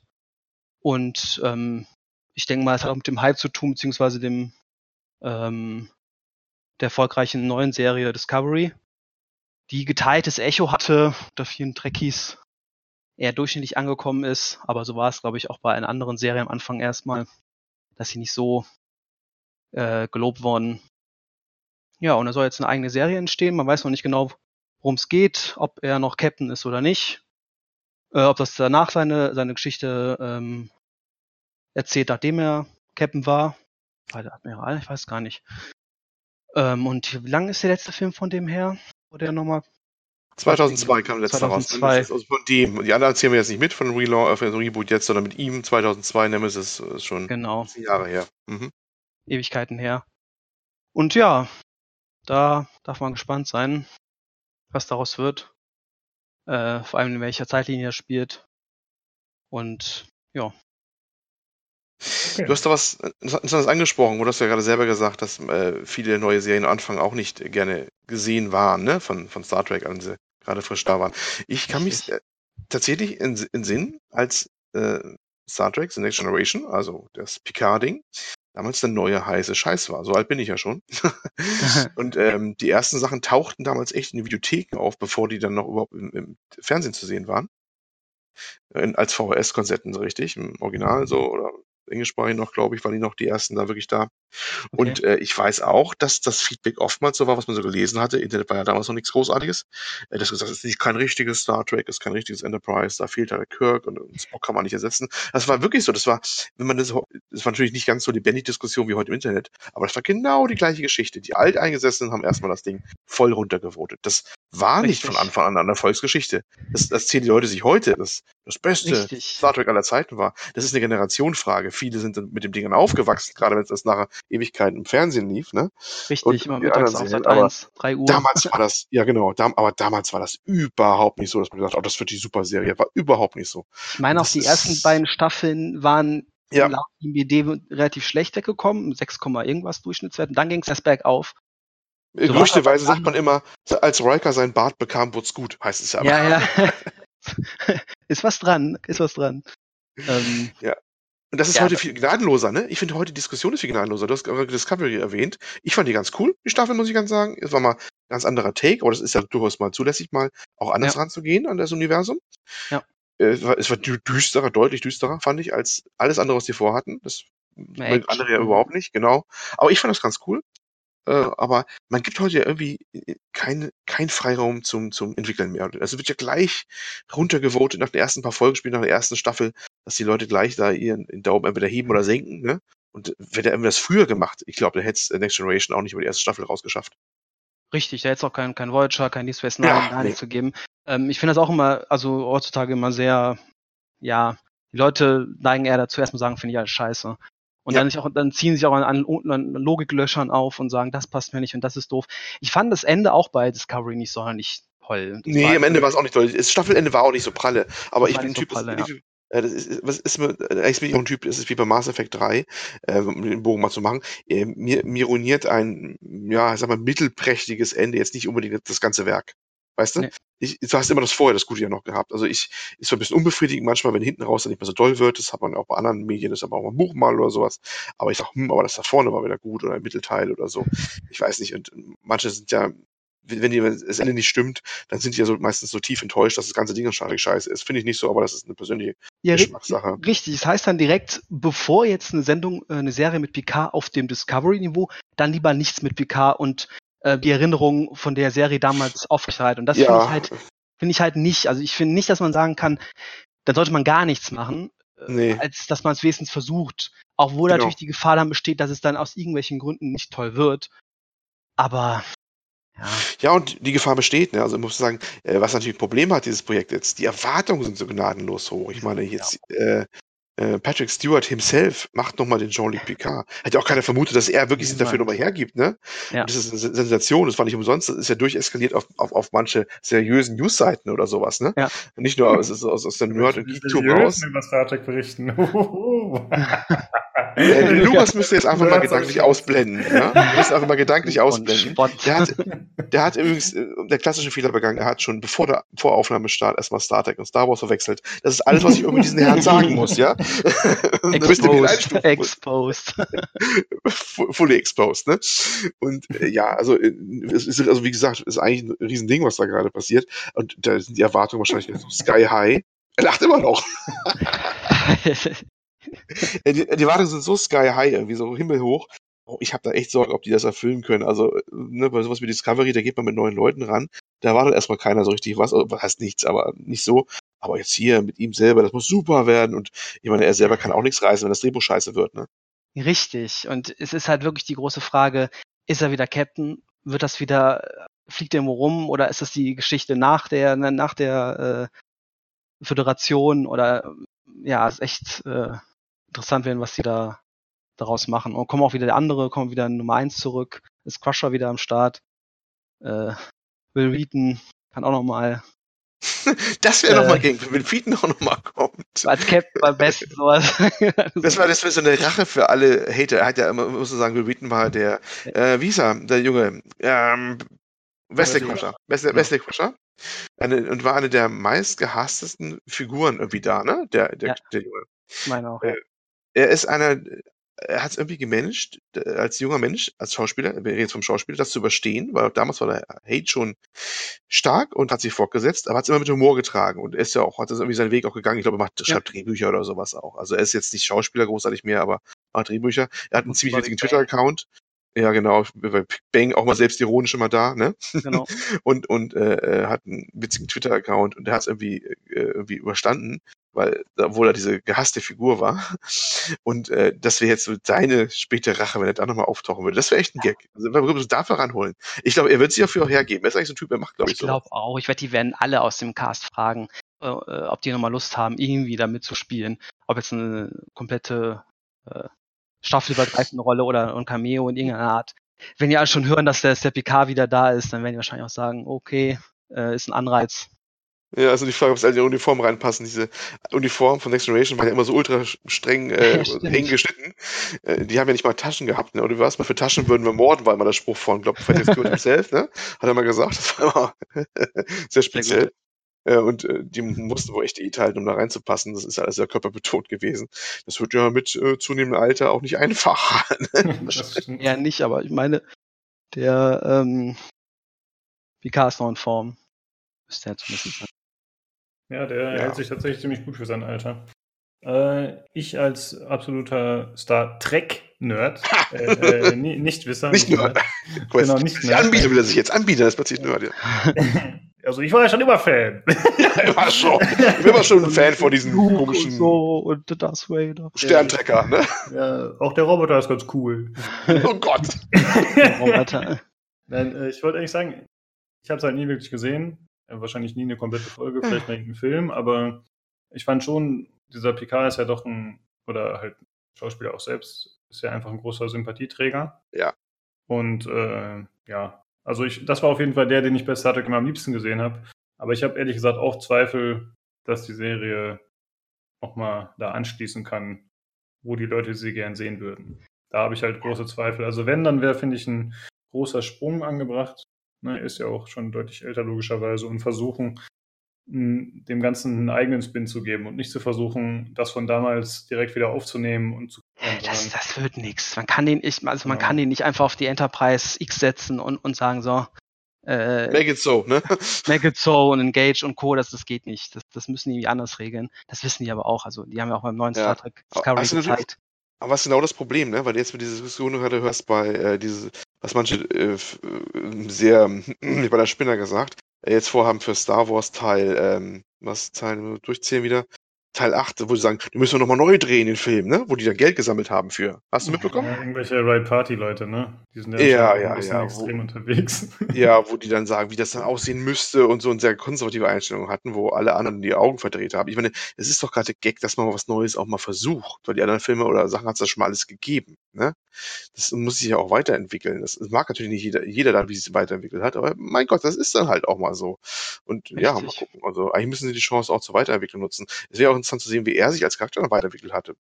Ja, oder so. Aber man muss mal gucken. Also ich finde es ein bisschen langweilig fast schon, wenn sie sich einfach nur anbiedern, äh, anbiedern würden und einfach nur mal so ein Ding machen, jetzt geht's halt so weiter, so nahtlos. Das macht doch gar keinen Sinn, auch nicht. Das nicht mit den alten Figuren und so. Man kann das, man kann ihn einfach nicht mehr auf so, so eine Abenteuer ähnlich schicken wie mit Voyager oder mit, mit äh, hier äh, Deep Space Nine ähnlich oder so. Diese ganze Art der Serie, die, die ihrer Zeit sehr gut passte, fand ich, und sehr, sehr immer noch sehr spannend ist, ja, klappt einfach so heute nicht mehr. Es wirkt ja damals schon manchmal ein bisschen unpassend, ehrlich gesagt. Also am Ende der, der letzten Filme fand ich, wenn eine Actionsequenz mit ihm war oder so, das war auch nicht mehr so überzeugend. Also das, ja. ich weiß nicht böse, aber er war auch nie, er war nie so der Action-Typ, ne? Er war immer so ein bisschen so der eher intellektuelle Mensch auf der Brücke, so ein bisschen, fand ich immer. Richtig. Ansprachenheit und, und ja. Sturkopf ist und so und mit der Borg-Vergangenheit und Co. Aber das wird sich halt zeigen. Also, dass es so eine Action-Serie wird, das ist so Discovery-Style. Abwarten. Wäre eigentlich die Chance, dass ähm, ja auch ein bisschen differenzieren. Die Discovery geht ja auch weiter, die Serie. Ja. Da könnten ja die Action-Sache Action, äh, lassen. Das hat sich ja da irgendwie dann eingebürgert oder ist in die Schiene. Und die andere könnte ja dann vielleicht ein bisschen in andere Richtung gehen. Hat man was zum Ausdifferenzieren. Finde ich nicht schlecht, die Idee. Meint ihr, dass The Expanse und dessen Erfolg, zumindest bei den Fans, äh, dass das mit einen Anteil daran hatte, dass jetzt so eine Serie wieder gemacht wird? Oder das, denkt ihr, das ist davon unerheblich? Das könnte durchaus sein. Die, die, Leute feiern ja teilweise auch, oder sagen, das ist sogar die bessere Star Trek-Serie, hier das vom Family Game-Macher hier. Ähm, ah, ja, genau. Fallen. Mhm. Wie heißt die nochmal? Ja, ich weiß, was du meinst, aber den Namen habe ich auch nicht an den Kopf, habe ich noch gar nicht gesehen. Ähm, diese aber war nicht, Serie. War, war nicht aber eher so komödiantisch gedacht? Ich habe sie leider nie gesehen, oder ist die auch Ich habe da nur die ersten beiden Folgen gesehen. Ach so. Ähm, The Orville, genau, so heißt die. Hm, genau. Ähm, mhm. Dass sie viele sagen, dass das bessere Star Trek wäre und dass das eher ins Original rankommt. Und das habe ich auch so, fand ich überhaupt nicht. Also, wenn das das bessere Star Trek sein soll und besser als Discovery und Co., das verstehe ich auch nicht. Also, mag nur eine Meinung sein, aber ja, aber wir können festhalten, zumindest es hat sich was getan. Es, es sind ein paar Fernsehserien, die äh, laufen, weil Science Fiction galt ja immer als schwierig, das äh, komischerweise an den Mann zu bringen. Ja. Das ist irgendwie ne, äh, teuer in der Produktion und Publikum wohl immer eingeschränkt. Und jetzt haben ja. wir auch mit The Expanse gehabt, wo die gerettet worden sind mit der nächsten Staffel, wo jemand also eingesprungen ist nach massivem, also wo die äh, Zuschauer massives Interesse bekundet haben. Ja, das äh, ist eigentlich natürlich, das spricht sich rum, dass also offensichtlich ein Grundbedürfnis nach dem Stoff ist da, nach, nach fantastischen Welten, in zukunftsorientierten Design, sag ich mal so, ne? Richtig. Ganz allgemein gesprochen. Und äh, das ist äh, wahrscheinlich äh, Sache, die das nur durchaus befeuert, das Geld dann locker zu machen. Die nicht ganz Richtig. billigen Produktionen in der Richtung. Also ich habe auch bei Discovery, ich, ich habe das äh, zusammen mit meiner Schwester geguckt die hatte null Beziehung zu Star Trek. Ich habe gesagt, oh nee, äh, der Ruf ist halt immer ein bisschen schlecht von dem ganzen. Mm. Nee, will ich nicht sehen. War dann auch begeistert. Mein Bruder genau das gleiche, war auch begeistert. Aber ich habe auch andere Kollegen, die sagen, mit denen habe ich, glaube ich, zusammen den Trailer für die zweite Staffel geguckt, die meinten, ja, sieht ganz nett aus, aber nee, Star Trek, nee, das ist nichts mein Ding. Die haben direkt eine ziemlich vorgefertigte Meinung. Ähm, kann man auch irgendwo verstehen, ist halt so ein bisschen, hat so einen gewissen Anstrich, das Ganze. Aber ähm, ich finde gerade bei den neuen Serien, dem kann man eine Chance geben. Ja, ich würde mich auch zu den zählen, die du gerade zuletzt genannt hast, die halt gar nicht richtig Interesse daran zeigen wollen oder sich nicht damit beschäftigen wollen. Das hat jetzt nicht damit zu tun, dass ich denke, das ist alles komplett beschissen, sondern es interessiert mich einfach nicht ausreichend. Ja, das ist ja auch, das ist ja völlig also, in Ordnung. Genau, ich könnte halt äh, versuchen, da reinzukommen, aber nee. Der eine hier, der, der Kollege hat zum Beispiel die erste Folge von Discovery gesehen und meinte, nee, hört mich nicht an, gucke ich nicht weiter. Das ist ja völlig in Ordnung, weil dann mhm. kommt man auch, glaube ich, nach, klar, das wird besser, aber ob man dann nach Folge 3, 4 reinkommt, weiß man nicht, aber den Ganzen gar keine Chance geben, weil nur was Star Trek draufsteht, das finde ich halt ein bisschen, ja, hm. ja. Vor, voreilig. Vielleicht werde ich ja Star Trek-Fan jetzt mit der neuen Staffel. Dann werde ich mich Netflix, wundern, wenn ich dann die anderen nachhole. Äh, nee, warte nicht. Aber wenn ich die anderen Staffeln dann nachhole, weil ich die eine aktuelle so cool finde, dann wundere ich mich, was die ganzen Jungspunde da machen. Äh, während ich nur die entspannte Oper-Serie kenne. Gibt es ziemlich viel zum Nachholen. ja, es wird immer schlechter. Also, was heißt schlechter, aber technisch immer minderwertiger, je weiter man zurückgeht. Weil man muss das dann ja wahrscheinlich auch von hinten nach vorne gucken, so Benjamin Button-mäßig.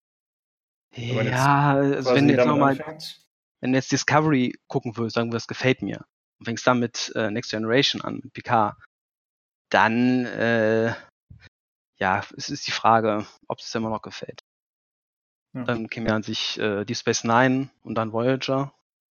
Ähm, ja. Ich mochte es halt damals schon, deswegen. Äh, ich muss ja. erstmal die anderen Sachen gucken, die auf Netflix sind. Dann schaue ich weiter.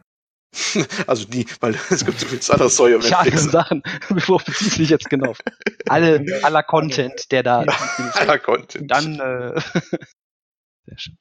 Okay, so viel zu Star Trek, denke ich. Ähm, dann kommen wir ja. zum Hauptthema. Und zwar Hot Lava, dem Spiel für PC auf Steam. Das haben Julian und ich gespielt und wir wollten ein bisschen darüber berichten. Ähm, zuerst sei gesagt, das ist von den Entwicklern Clay Entertainment. Das ist einer der Entwickler, die ich tatsächlich am liebsten mag in den letzten Jahren. Das ist auch einer der Entwickler, die ich vorher genannt oder von denen ich vorher gesprochen hatte, von denen ich äh, immer zum Vollpreis kaufe zum Beispiel. Äh, die haben solche Sachen gemacht wie Shank, Shank 2, Mark of the Ninja, Invisible Ink. Ähm, wie heißt das Survival Game, was mir gar nicht einfällt? Oder gibt es so viele? Hm.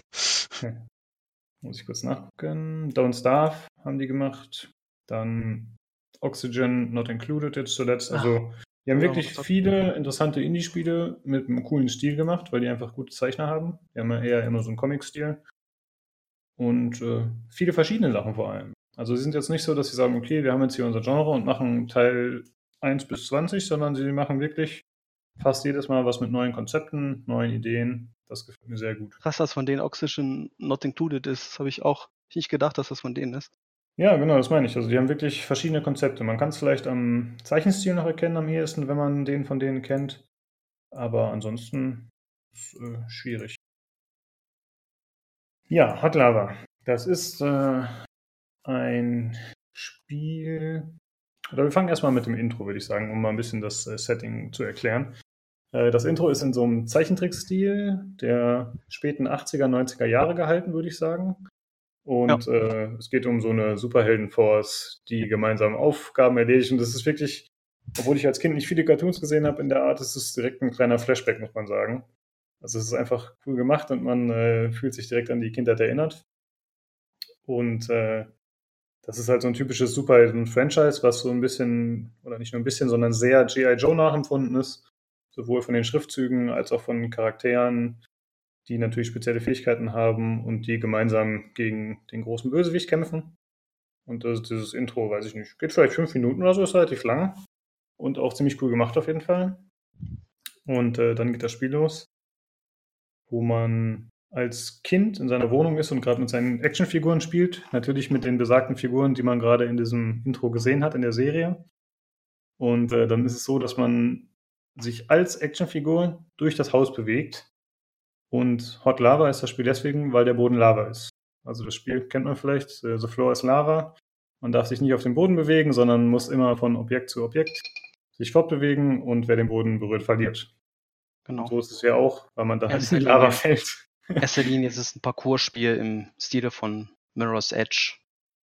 Genau, das geht. Ja. Oder halt in Richtung von irgendwelchen Surf-Maps für Counter-Strike oder eben Genau. auch so Jump-Maps von Quake früher. Genau. Das sind so die, äh, ja, die, wie soll man sagen, Vorfahren, würde ich mal sagen, oder die Ideengeber für das Spiel. Genau.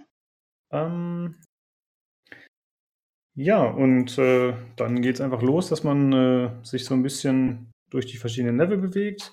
Man, äh, jedes Level ist so eine eigene Hub-Welt quasi, in der man dann Zugriff auf verschiedene andere äh, kleinere Welten hat oder auf verschiedene Level, die man dann freischaltet nach und nach. Und am Ende ist es aber so, dass man tatsächlich dann auch diese ganze Hub-Welt, die Level schließen sich an und die werden dann auch permanent freigeschaltet.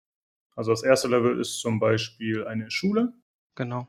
Und wenn man dann so die erste, die erste Challenge schafft, also die Challenge ist in der Regel, dass man erstmal zum Zielpunkt kommt über verschiedene Checkpoints, ja, während man natürlich den Boden, wie gesagt, nicht berühren darf. Und äh, dann gibt es noch verschiedene Modifikatoren, dass man halt, dass man halt einer bestimmten Zeit schafft, dann gibt es mehr Punkte, dass man äh, noch bestimmte Items einsammelt und So noch Karten andere Sachen. kann man einsammeln. Genau.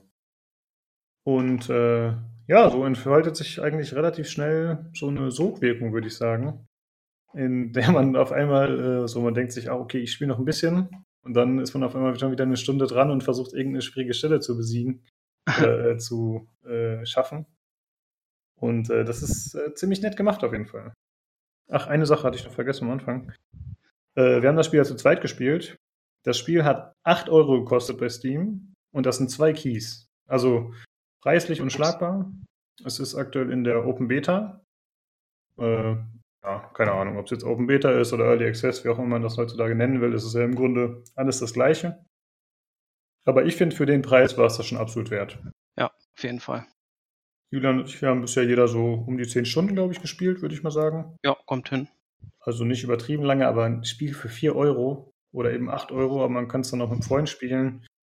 Das ist schon. Ja, wir sind ja auch erst so Mitte-Level, also im zweiten Bereich, da so in der Mitte ungefähr, würde ich sagen, von, da waren, glaube ich, fünf gibt's insgesamt. Ähm, und dann noch welche, die halt kommen, wenn das Spiel äh, stand, steht halt Coming Soon. Ja, aber selbst wenn es dabei bleibt, also ich finde es ehrlich gesagt zu günstig, muss ich leider, sa- also was ist leider, aber muss ich sagen, ich finde, die hätten das ruhig ein bisschen teurer machen sollen. Ja, Denk- also hätten an sich mehr verlangen können, aber ähm, ist natürlich auch ziemlich eine Nische. Ne? Also die sagen wahrscheinlich, hey, wir wollen die Leute auch über den Preis locken. Ja. Ähm, weil es gibt wirklich, also ich habe noch Mirror's Edge, ja, und, und ich habe Jump Maps bei CS nie gespielt, aber ähm, ich hatte auch jetzt eine ganz andere Vorstellung von dem Game. Ich dachte eher so, ja, du, das ist eigentlich das Hauptthema ist, dass man irgendwie, äh, bist ein Kind, du musst ins Bett und du musst versuchen dann den Boden nicht zu berühren durch dein Haus und Co. Aber das ist dann noch wesentlich komplexer und auch mit der Steuerung und allem. Aber äh, kommen wir noch zu. Genau. Ähm, ja, also glaube halt, dass es so vertrieben wird, ist ganz gut, da man natürlich die Spielerzahl automatisch höher treibt. Ne, wenn halt immer jeder zwei Spiele kauft und das dann an irgendwen weitergibt. Und man erhöht natürlich den Willen der Leute länger zu spielen, da es natürlich zu zweit auch interessanter ist einfach. Ja. Also während man sich durch diese Hubwelt bewegt, zum Beispiel die Schule, ist es auch so, dass man anderen Spielern begegnet. Es ist jetzt, ich weiß gar nicht, ob es auch einen Offline-Modus gibt in dem Sinne. Habe ich gesucht, Weil ich, ähm, wo es bei mir einmal so ein bisschen angefangen hat, so ähm, stocken und ruckeln, dachte ich, das liegt daran, dass da Leute mit in meinem, auf meinem Server sind, die irgendwie einen schlechten Ping oder so haben. Konnte ich mir nicht erklären, habe ich dann eine Offline-Funktion gesucht, habe ich aber keine gefunden. Es kann aber sein, dass wenn das Spiel im Offline-Modus von Steam startet, dass das dann, dass du dann alleine bist. Ansonsten sind dann immer Leute um dich rum, auch in den Leveln an sich, also in diesen einzelnen, in den Hubs bist, dann in die Level reingehst, da sind auch Leute, die dann, wenn die das Level auch machen, dann sieht man auch, welche Wege die gehen und wenn die auch halt, äh, woran die gestorben sind, meistens logischerweise an Lava. Hm. Ähm, Äh, ja, das finde ich eigentlich ganz cool. Also es ist jetzt nicht so, dass einen die anderen Spieler permanent stören oder, oder dass sie einen trollen oder dass sie einen flamen oder was auch immer, wie man es halt Ja. bei Multiplayer-Spielen so erwarten könnte heute. Sondern es ist, äh, finde ich, so was ich bisher erlebt habe, einfach ein friedliches Koexistieren. Weil du kannst jetzt nicht mit anderen Spielern interagieren, sondern man klippt einfach durcheinander durch. Also man kann sich jetzt nicht gegenseitig behindern oder so. Das ist schon mal sehr gut. genau. Und äh, Ich weiß gar nicht, ob man chatten kann. Das geht, glaube Man ich. kann oder? chatten, ja. Man kann chatten. Ja, aber man kann jetzt nicht äh, irgendwie großartig interagieren. Es gibt noch ein paar Emotes, die man abspielen kann, aber das ist jetzt halt, wie gesagt, nichts, was den anderen negativ beeinflusst. Das finde ich Genau. sehr cool. Und äh, ja, vielleicht sagen wir erstmal was generell zum Stil und zur Grafik und so. Äh, ja, wie gesagt, stilistisch hält sich das so an Comics und an Zeichentrickserien vor allem. Wobei natürlich jetzt dieses Intro dann anders aussieht als die eigentliche 3D-Welt. Das kann man natürlich nicht direkt so reproduzieren. Ähm, die 3D-Welt ist, würde ich sagen, auch eher, hm, ja, nicht low poly, sondern eher so ein bisschen texturarm und es ist schon alles eher ein bisschen äh, Zweckmäßig. Genau, zweckmäßig und so ein bisschen wie ein Comic fast gestaltet. Also es ist äh, jetzt nicht super detaillierte Texturen mit vielen ausgearbeiteten Mustern oder so. Es ist, ja, zweckmäßig trifft es eigentlich. Es ist eher ein bisschen simpel. Das heißt jetzt aber nicht, dass die Grafik richtig schlecht ist. Finde ich keinesfalls so. Die ist auf jeden Fall in. Ordnung. Ähm, Und es passt natürlich auch zu so einem Spiel, dass die Umgebung relativ klar lesbar ist. Ich glaube halt, je mehr Details du hast, desto schwieriger wird es auch den Weg zum Beispiel zu erkennen, den du während deiner Reise da gehen musst oder wo du jetzt genau dich festhalten kannst, wo du dran springen kannst und so weiter und so fort. Ähm, ja, wie, mit den FPS hattest du ein bisschen Probleme in dem Spiel, glaube ich, Julian, ne? hattest du gesagt. Woran das lag, weiß ich nicht, aber in diesem einen Level, was wir später ziemlich oft versucht haben, also ähm, um kurz zu erklären, die Level haben Checkpoints, die normalen, die man, wenn man, sobald man die berührt hat, ab da wieder startet, falls man in die Lava fällt.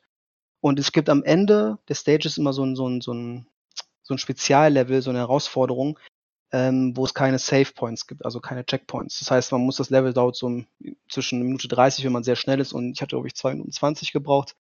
Das muss man in einem schaffen. Und da hatte ich nach sehr vielen Wiederholungen halt Probleme mit, mit, mit FPS, dass die, mein, mein RAM auch vollgelaufen ist auf 6 Gigabyte. Ähm, das Spiel dann neu starten musste ein paar Mal, damit das weg war, aber das dürfte wohl daran liegen, dass es noch Beta ist. Ansonsten Ja. läuft das einfach, ja, flüssig, ist auch nicht so grafisch, nicht so ähm, aufwendig. Genau, also ich hatte das Problem auch ein oder zweimal, was du hattest mit den Frames. Äh, Einmal ging es von alleine weg, vielleicht war das nur, weil ich noch einen Stream hatte oder rausgetappt bin oder so, aber ich glaube, einmal habe ich tatsächlich das Spiel auch neu gestartet, als wir gespielt hatten. Also es scheint schon noch so ein Problem zu sein aktuell, ab und zu mal, aber es ist jetzt auf keinen Fall so, dass es ein Drama war bei mir. Nö. Ähm, was mir sehr gut gefällt grafisch noch, ist die Lava, muss ich sagen. Das gefällt mir sehr gut. Also die, die sieht jetzt auch nicht fantastisch aus, aber das ist halt eine, ja, als ob es eine Flüssigkeit wäre oder zumindest eine liquide Masse. Und wenn man zum Beispiel jetzt so einen Einkaufswagen hat, der irgendwo in der Lava steht oder schwimmt und man springt da drauf, dann spratzt auch so ein bisschen Lava hoch und es macht entsprechende Geräusche und alles wabert so ein bisschen. Also das äh, finde ich eigentlich sehr stimmig gemacht, muss ich sagen. Sieht gut aus auf jeden Fall, ja. Ja. Ähm, ja, soundmäßig, ja, es läuft halt eine Musik, die, glaube ich, auch immer schneller wird, je schneller man sich durch die Level bewegt. Ist dir da was aufgefallen? Ich habe ja Musik später ausgemacht, Mhm. auch auf, auf einen Anraten hin. Ähm, aber sonst, ähm, ich finde cool, man hört auch wirklich, also wenn man also zum Beispiel auf, auf Stühlen, auf dem Stuhl ähm, steht und man will auf die Kante, um ein bisschen höher zu kommen, dann hört man den Unterschied zwischen, dass man auf dem Stuhl hüpft und auf der Kante ist. Das Mhm. kriegt man also akustisch mit und kann sich daran dann orientieren, worauf man gerade steht oder worauf man gesprungen ist. Und ähm, ja, der Sound hilft einem auf jeden Fall. Ah, das finde ich interessant. Also hattest du Ton noch an, nur keine Musik? Keine Musik, aber mit Ton, klar. Weil ich habe komplett ohne Ton gespielt die ganze Ah, Zeit. krass, okay. Weil mich hat das immer ein bisschen einiges. genervt tatsächlich. ähm, also ist natürlich gut, du sagst, dass man halt so Sound-Cues hat.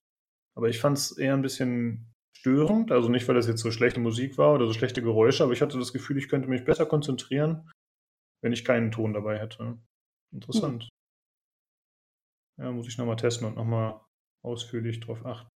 Ja, man hört aber auch, glaube ich, wahrscheinlich hast du das dann nicht gehört, dieses ähm, eine Spielmechanik in dem Spiel, dass wenn man ähm, ohne zu stehen bleibt, solche weiterhüpft oder eine eine bestimmte äh, bestimmtes Hindernis ähm, schafft zu überspringen, dass man dann schneller läuft. Man hat also eine Standardgeschwindigkeit, wenn man läuft, die wird auch angezeigt von 3,5 Meter pro Sekunde, war das, glaube ich. Mhm. Und wenn man irgendwo runterrutscht und direkt weiterhüpft, dann ist man bei 3,7 und dann bei 3,8 und dann kann man natürlich bis teilweise 6, 7 Meter pro Sekunde, man kann so richtig schnell werden. Und das hört man auch. Man hört immer so einen Wusch, wenn man dann wieder Geschwindigkeit bekommen hat. Und das fand ich auch immer ziemlich nützlich. Äh, ich denke mal, das hast du Mhm. noch nicht gehört. Na, ich habe anfangs schon noch mit Ton gespielt, aber ich muss zugeben, dass ich jetzt nicht in Erinnerung habe. Äh, Okay. Vielleicht ist es mir nicht nicht so explizit aufgefallen mit dem Geräusch. Und man hat ja unten auch immer die Anzeige, die einem anzeigt, wenn man sich verschnellert. Das stimmt, also genau. Textanzeige. Äh, ja, aber wir können ruhig über das Gameplay ein bisschen genauer sprechen. Hm, also wie Julian gerade schon ein bisschen gesagt hat, es geht darum, natürlich erstmal schnell von A nach B zu kommen. Das ist immer die größte Präferenz. Dann, wenn es geht, natürlich möglichst wenig zu sterben, was dann aber auch bedeutet, dass man schneller ist letzten Endes. Und es geht darum, Momentum aufzubauen und daraus möglichst viel zu machen. Also je mehr ich es schaffe, mich schnell fortzubewegen, desto und äh, je länger ich das aufrechterhalten kann, desto schneller komme ich natürlich auch durch. Ähm, da hatten wir so ein bisschen verschiedene Approaches, Julian und ich. Also ich war immer so einer, der ein bisschen äh, regelrecht aggressiv und YOLO gespielt hat. Also mir war es immer lieber, schnell durchzukommen, aber ich bin dann öfter gestorben als er, vor allem früher auch. Während du dich eher ein bisschen langsamer fortbewegt hast, ne? Das war halt bei dem einen Level besonders gut zu erkennen hier. Ich glaube, ähm, Get the Great oder so hieß das. Weiß ich jetzt nicht mehr. Chase the Great. Chase the Great, genau. Ähm, wo man halt keine ähm, Save Points hatte, keine ähm, Zwischenpunkte, wo man wieder anfangen konnte. Und da ist halt der, der Lukas am Anfang immer ziemlich schnell gestorben. Ich bin ein bisschen weitergekommen, weil ich aber auch lang, viel langsamer war. Ähm, was daran geändert ist, dass ich es zwar früher geschafft habe, das Level. Ich glaube, 2,20 habe ich gebraucht und du hattest dann 2,5. Ich hatte 20 Sekunden weniger irgendwie. 20 Sekunden weniger, äh, weil du halt wesentlich schneller warst. Aber dafür halt auch äh, mehr Versuche gebraucht hast und am Anfang öfter gestorben bist. Ähm, ja. ja. Ähm, das war, glaube ich, der erste Abend, dass wir das zusammen gespielt haben und das genau. war quasi von dem ersten Level. Ist das so der, also wenn man alle Bereiche gemacht hat, dann schaltet man das frei und dieses Chase the Great bedeutet halt, ja gut, äh, ja, wie soll man das man, verfolgt einen Buchstaben, der fliegt vor einem her zu einem bestimmten Punkt und man muss halt immer nah an diesem Buchstaben dranbleiben, also möglichst schnell durchs Level. Wenn man weiter von den Buchstaben sich umso weiter man sich entfernt, dann wird das Bild langsam dunkel. Es kriegt so, so einen Schatteneffekt, dass man halt einen ganz kleinen Kreis noch sieht. Genau, und der Buchstabe wird auch ist. immer niedrig, also schlechter sozusagen. Also es fängt mit dem A an, wenn du nah dran bist, und wenn der Buchstabe sich weiter entfernt, dann geht es bis zum F wahrscheinlich, was genau, ja dann 6 wäre, übersetzt. Ja. Und das ist halt so ein bisschen an dieses äh, Schulthema quasi angelehnt. Deswegen genau. heißt es wahrscheinlich auch Chase the Great. Das passte ganz cool. Und äh, ja, dann haben wir uns quasi so einen kleinen Wettstreit, aber gleichzeitig auch unterstützend, haben wir versucht, das Level zu lösen. Und ich muss sagen, das hat äh, ziemlich motiviert. Ja, also ich hatte das den Abend davor schon versucht und Julian, glaube ich, auch. Und wir sind beide sehr oft gescheitert. Ich war da eigentlich schon ziemlich frustriert. Weil ja. normalerweise war es halt immer so, dass man, wie gesagt, Checkpoints hatte in den normalen Levels, aber da war es dann so, dass man sich eine gewisse Zeit oder bis zum Ende komplett ohne Checkpoints fortbewegen musste. Und noch dazu unter diesem Zeitdruck, den man sonst in den Levels nicht hat. Es ist zwar gut, wenn man schnell durchkommt, aber man kann sich auch Zeit lassen, wie man möchte. Ja, also ich hatte halt immer, als ich angefangen habe zu spielen, hattest du es halt schon gespielt, ich glaube drei Stunden, vier. Und da habe ich halt bei den ersten Level überall deine Zeit gesehen und da hatte ich die Motivation zu sagen, okay, also das willst du zumindest schlagen und äh, dann hat ein, zwei Sekunden drunter hat mir auch gereicht. Aber beim einen Level, beim Chase the Great war es dann halt nochmal, da hat das Spiel an sich jetzt richtig angefangen. Da hat man auch Mechaniken kennengelernt, wo man erstmal dachte so, ah, okay, das mit dem Momentum war einem vorher gar nicht so bewusst, bis man dann im Level andere Leute gesehen hat, die eine Passage am Anfang viel, viel schneller äh, durchschritten haben, auch mit ganz anderen Moves. Man dachte, ah, okay, so geht das also auch. Mhm. Und dann hat man angefangen, die nachzumachen und hat man dann so gemerkt, okay, krass, äh, das Ganze ist doch komplexer, als man denkt. Und ähm, man selber ist eher noch eine lahme Krücke im Vergleich zu den Leuten, die da ein bisschen Skill und Ahnung haben. Genau. Also man sieht nicht nur Leute, die sich. Äh, achso, das Spiel spielt übrigens komplett in First Person. Das ich weiß gar nicht, das haben wir nicht gesagt. Äh, man sieht First Person durch die Level. Eine Ausnahme gibt es doch, diesen komischen Modus, wo ich so Probleme hatte. Wie hieß der nochmal? Ja, da, ist, ja, da gab es zwei, drei an, kleinen Challenges, wo man dann nicht in First Person ist, aber grundsätzlich spielt es sich in First ja. Person komplett. Richtig. Und äh, dann sieht man zwar andere Spieler, man, man sieht natürlich auch die Wege, die die teilweise gehen, wenn die sich gleichzeitig mit einem durchs Level bewegen, aber es gibt auch eine dedizierte Spectate-Funktion, wo man allen Spielern in dieser Hubwelt gerade zuschauen kann. Das ist genau. ziemlich cool. Also das kann man jederzeit machen. Ich kann auch während meines Runs, der gerade läuft, kann ich Spectate machen. Dann wird mein Lauf pausiert und wenn ich dann wieder zurückgehe, dann kann ich sogar da fortsetzen, glaube ich. Und äh, so lernt man halt auf einmal Wege kennen, die man nicht kannte oder die man sich nicht ausmalen konnte quasi. Dann sieht man irgendwelche speziellen Bewegungen, die man vielleicht vorher nicht gemacht hat. Oder und, einfach Sachen, die man äh, überspringen kann, die man vorher immer, wenn man dreimal gehüpft ist, dann merkt man, okay, wenn ich vorher das und das und das mache, dann brauche ich da nicht mehr drei Hüpfer, sondern kann das alles überspringen. Und dann, äh, ja, geben sich andere Möglichkeiten. Genau, also es gibt einem schon viel Input und es ist auf jeden Fall auch hilfreich, wenn man sich jetzt nicht zu stolz ist, bei anderen ein bisschen abzugucken, dann ist das auf jeden Fall eine gute Sache. Und ich finde cool, dass das jederzeit immer geht auf jedem Server.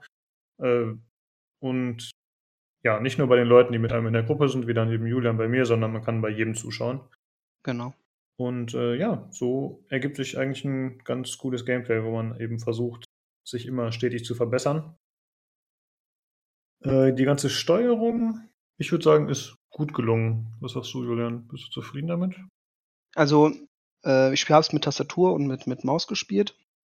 Was ich bei dem Spiel auch, ja, ich würde sagen, Must-Have Must sehe, aber schon als Vorteil, weil es ähm, durch diese Momentum-Mechanik oft so ist, dass man irgendwo landet mit sehr viel Geschwindigkeit und das dann mitnehmen will, dieses, äh, diese Geschwindigkeit und dann halt eine 90 oder 180 Grad Drehung nach links oder rechts macht, um dann woanders hinzuspringen. Und das mit dem Controller stelle ich mir doch sehr schwer vor, wenn man nicht gerade eine sehr hohe Empfindlichkeit eingestellt hat. Ähm, und, und sonst mit der Tastatur und Maus hat sich, finde ich, sehr gut gespielt. Man braucht wirklich, es gibt kein Sprinten, also man hat nur eine, eine Geschwindigkeit, die man läuft, die man halt durchs Momentum erhöhen kann, also kein Shift. Kann, glaube ich, gehen, habe ich aber nie, nie benutzt. Ähm, ansonsten gibt's nur ja, Leertaste, WASD und halt noch, wenn man springt, kann man, hast du was mit den Händen, dass man die Hände so ausstreckt? Hast du das oft benutzt? Ich glaube, ich so gut wie nie.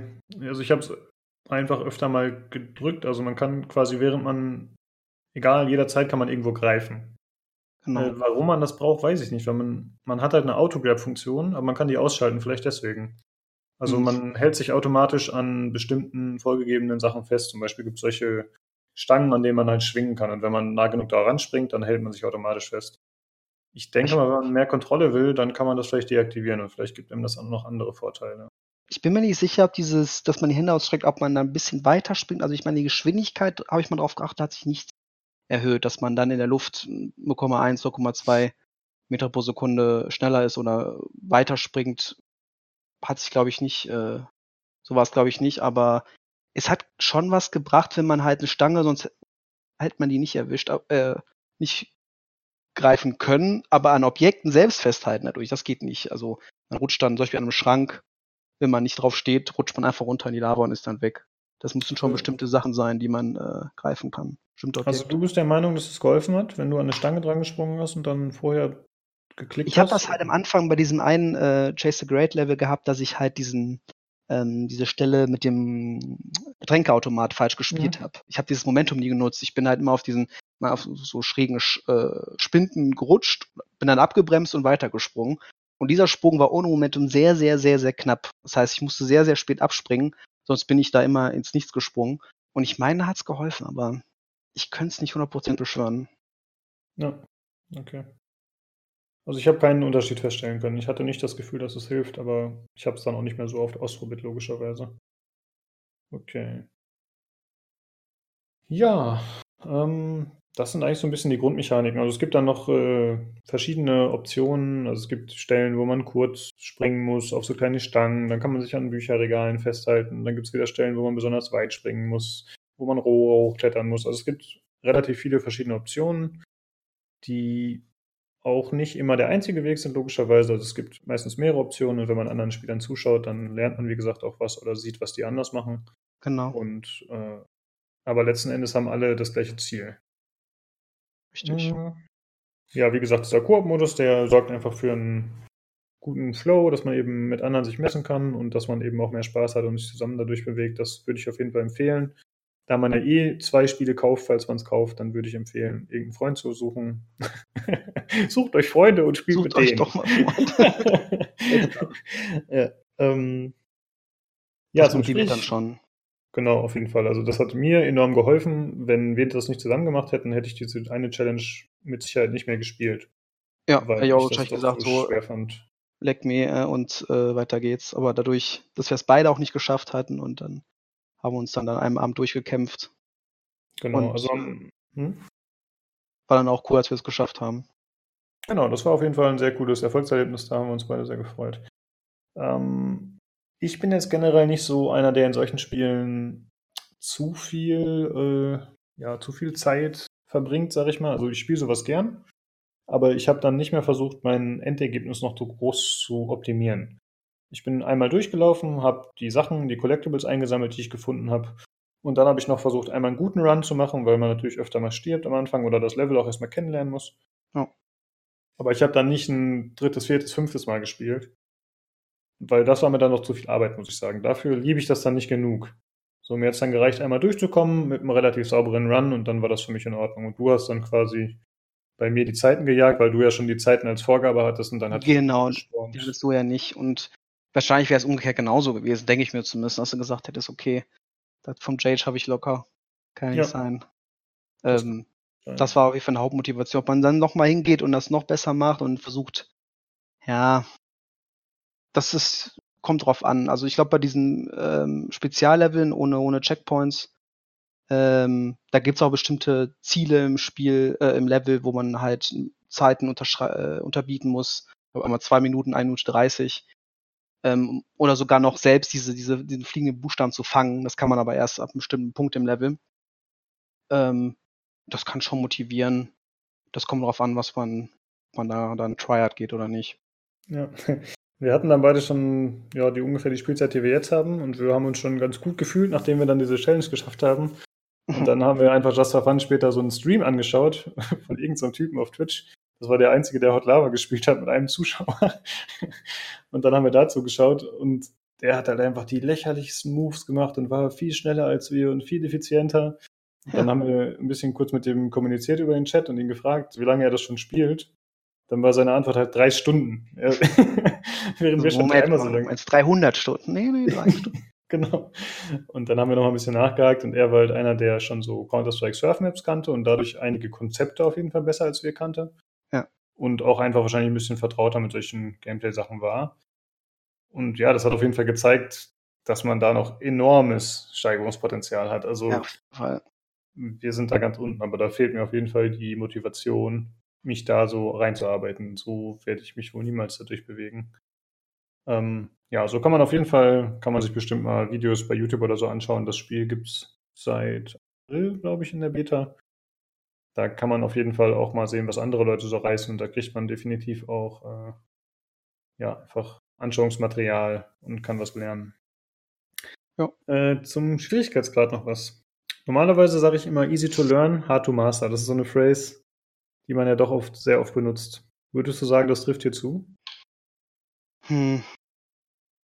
Also es ist halt, das Problem ist, das hast du ja auch erzählt äh, gehabt heute noch, als du ein bisschen weiter gespielt hast, dass ein Tutorial im Game Anfang sehr äh, rudimentär ist. Es wird mit so Zeichnungen auf so, so Wänden oder auf Objekten halt beschrieben, was man hier grob machen muss. Aber solche Sachen mit dem Momentum wird einem überhaupt nicht erklärt. Und da, ohne das ist das Level mit den, mit den Noten wirklich sehr, sehr schwer, wo man diese, diese äh, Note jagen muss, den Buchstaben. Ähm, am Anfang ist es aber doch die ersten Level so, dass man da gut durchkommt und äh, ja, es wird einem erst bewusst, eigentlich finde ich, trifft das der Spruch ziemlich gut äh, zu.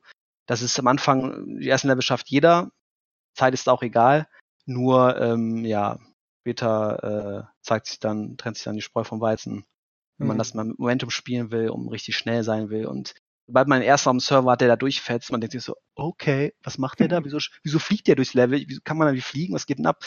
Und ähm, da merkt man schon, dass da eine ziemlich steile Lernkurve ist. Und ja.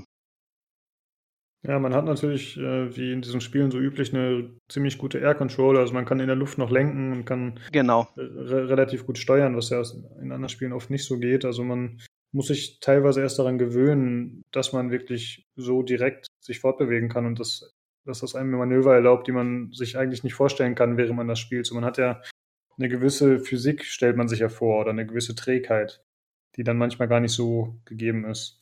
Richtig, man kann praktisch in der, Luft wie, wie, wie, wie, ein, wie ein Helikopter rechts, links und dann wieder geradeaus. Das ist kein Problem. Ja. Muss man auch, sonst äh, klappen viele Sachen nicht. Also ich würde sagen, es ist schon schwer anfangs. Ich fand es schon schwierig. Also klar, man, man kommt da durch, aber ich finde es schon, es hat einen sehr harten Einstieg im Vergleich zu anderen Spielen. Ich meine, die Level schafft man am Anfang alle, bis man dann zu diesem Chase the Great kommt und sie denkt so, was ist denn jetzt hier los? äh, und, und, und man, man, fängt an und man denkt sich immer so, wie lange geht das eigentlich? Und dann sieht man halt, ja, okay, unter zwei Minuten ist schon das Schwierige, also man sich länger. Und das ist schon echt hartes Level, finde ich. Ja, Aber man muss es zwar nicht machen, man kann es überspringen. Man kann schon in die nächste Ebene dann, diesen nächsten Hub, glaube ich, Lagerhaus ist das dann. Ähm, ja, Warehouse, ja. Hm. Warehouse. Aber wenn man dann den Ehrgeiz hat, das auch zu schaffen, dann äh, ist es schon schwer und es wird einem auf, man, also man braucht das Momentum, glaube ich, nicht unbedingt, aber ohne diese, diesen Skill oder ohne diese, diese Mechanik zu kennen, ist das schon, schon harter Tobak. Ja, das stimmt. Äh, ich würde noch gerne kurz auf die Playsets eingehen, so heißen die, glaube ich. Ich bin mir gerade nicht ganz sicher. Man kann durch das Sammeln von Karten, die eben im Level verteilt sind, und durch das Abschließen von bestimmten Challenges bekommt man äh, entweder so Marken, mit denen man Playsets freischalten kann, oder man bekommt direkt Playsets. Das ist im Grunde eine Lootbox. Lootbox, ja. Ähm, aber die kann man nicht kaufen bisher und ich glaube auch nicht, dass das so kommen wird. Also das ist eher so eine, das ist eine kleine Hommage an diese Oldschool-Spielzeugsachen und gleichzeitig an die heutigen Lootboxen so, ein, so, eine kleine Kritik vielleicht. So verstehe ich das zumindest. Ja, da sind halt so ähm. Sachen drin wie, wie ein Helm oder, oder so eine Waffe, wofür auch immer die gut sein soll, äh, die man auf den Rücken tun kann von seinem, von seinem Char. Äh, Hintergründe für seinen, wie nennt man das, wo der Charakter halt rumsteht, da dieses. Ein Diorama äh, ist es quasi. Ne? Diorama, ne? ja, genau. So Sachen halt, also kosmetische Geschichten. Genau, also die ziehen da dieses äh, Spielzeug-Theme weiter durch. Man kann halt vier verschiedene Figuren freischalten. Das passiert relativ schnell mit der Zeit, wenn man ein bisschen Aufgaben erledigt. Die okay. Figuren spielen sich aber komplett gleich, die sehen nur ein bisschen anders aus. Und die kann man dann eben noch individualisieren mit diesen Spielzeugsachen. Und ja, das ist einfach ganz nett. Ist halt alles ein bisschen oldschool quasi, weil es einen daran erinnert. Genau, finde ich auch nicht schlecht, dass man also die Karten nicht nur sammelt, damit man sie hat, sondern eben auch dann entsprechend die verwursten kann ähm, hm. in diese Spielzeugkisten, Boxen, wie auch immer. Äh, dann würde ich gerne noch kurz aufs Tutorial eingehen, das komischerweise nach dem dritten Level kommt oder im dritten Level. Also das ist komplett eigenartig, weil Julian und ich hatten halt vorher schon gespielt, wir hatten diese harte Challenge schon gemacht und so. Und dann habe ich noch ein bisschen weiter gespielt, um einfach ein bisschen mehr darüber sprechen zu können, was einem noch geboten wird. Ja, und dann kommt einfach im dritten Level Tutorial-Level, wo man einfach so eine Hubwelt hat, wo einfach nur Türen abgehen die ganze Zeit, wo man halt reingeht und dann hat man eine kurze Challenge, wo einem vorher alles erklärt wird, wie man das genau macht, auf so einem Whiteboard, also in Textform. Das fand ich total komisch, diese Entscheidung. Ich, ich verstehe das nicht. So, warum haben die das so gemacht? Das ergibt keinen Sinn für mich. Verstehe ich auch nicht. Also, vielleicht denken sie sich auch, hey, bis dahin braucht man das alles nicht. Äh, man kann die Level auch so schaffen, aber äh, da, äh, ja, ist, dem ist nicht so. Gerade Chase the Great ist wirklich hart, also da braucht man das Wissen. Sonst äh, kann man da drei, vier, fünf Stunden am Stück durchs Level rennen und schafft höchstens die ersten 20, 30 Sekunden. Genau. Und man kann die Level auch jederzeit frei anwählen. Ne? Also die sind jetzt nicht miteinander verknüpft, sondern äh, das sind halt wie gesagt einzelne Welten und man kann dann aus dem Hauptmenü heraus sagen, okay, jetzt spiele ich das erste Level nochmal und dann kann man sich da auch wieder verbessern oder kann die neuen Skills da anwenden. Also man, man spielt sich jetzt nicht durch die Level in dem Sinne, es gibt auch keine Story, soweit ich das beurteilen kann, mehr nach dem Intro. Bisher kam zumindest nichts. Oder kaum. Komische Monster, was einem da im Intro jagt. Das, vielleicht kommt das nochmal. Genau. Kann ich jetzt nicht zu sagen. Ähm, ja, ansonsten würde ich noch gerne kurz aufs Tutorial eingehen. Äh, sorry, auf die Mods eingehen. Tutorial hatten wir gerade schon. Äh, ich habe äh, einfach testweise mal zwei Mods aus dem Steam Community Workshop gezogen. Das waren einfach zwei neue Karten, die von Spielern angelegt waren, von Community-Mitgliedern ja, ist auf jeden Fall in Ordnung. War direkt mal ein anderes Theme, sah ein bisschen anders aus. Sah okay, zwar optisch nicht ganz so gut aus, aber trotzdem passte das stilistisch gut rein. Und die waren, ja, nicht übermäßig schwer, aber ich habe schon ein bisschen gebraucht. Okay, Und, cool. Ja, finde ich immer gut, wenn die Community sich mit einbringen kann, auf jeden Fall. Und ich habe auch ein Playset bekommen dafür, dass ich das gespielt habe. So als das ist unter Custom Games kann man das dann auswählen. Und ich glaube, die Entwickler sagen halt, okay, wenn du jetzt das erste Mal sowas ausprobierst, dann kriegst du auch ein Asset. Okay. Ja, das war's eigentlich so weit, ne, zu dem Spiel. Ja, mir fällt jetzt auch nichts mehr ein weiter. War ich alles, alles drin. Ja. Ja, Olli, tut mir ein bisschen leid, dass wir dich jetzt äh, extra hier behalten haben. Obwohl du ja gar nicht mehr jetzt äh, groß was beizutragen hattest oder zu fragen hattest. Hast du Ich Fragen? ich war stumm aus dem Hintergrund und äh, lausche euren Ausführungen. Ich habe mir ja ein bisschen was angeguckt von dem Gameplay, so ein bisschen, ne? Mhm. Ich, wo ich mich echt so dachte, ja, dass das äh, so gut funktioniert mit der Steuerung so aus der Ego-Perspektive ist ja auch erstmal eine Leistung, ne? Ist ja, muss Ja. erstmal auch hinkriegen.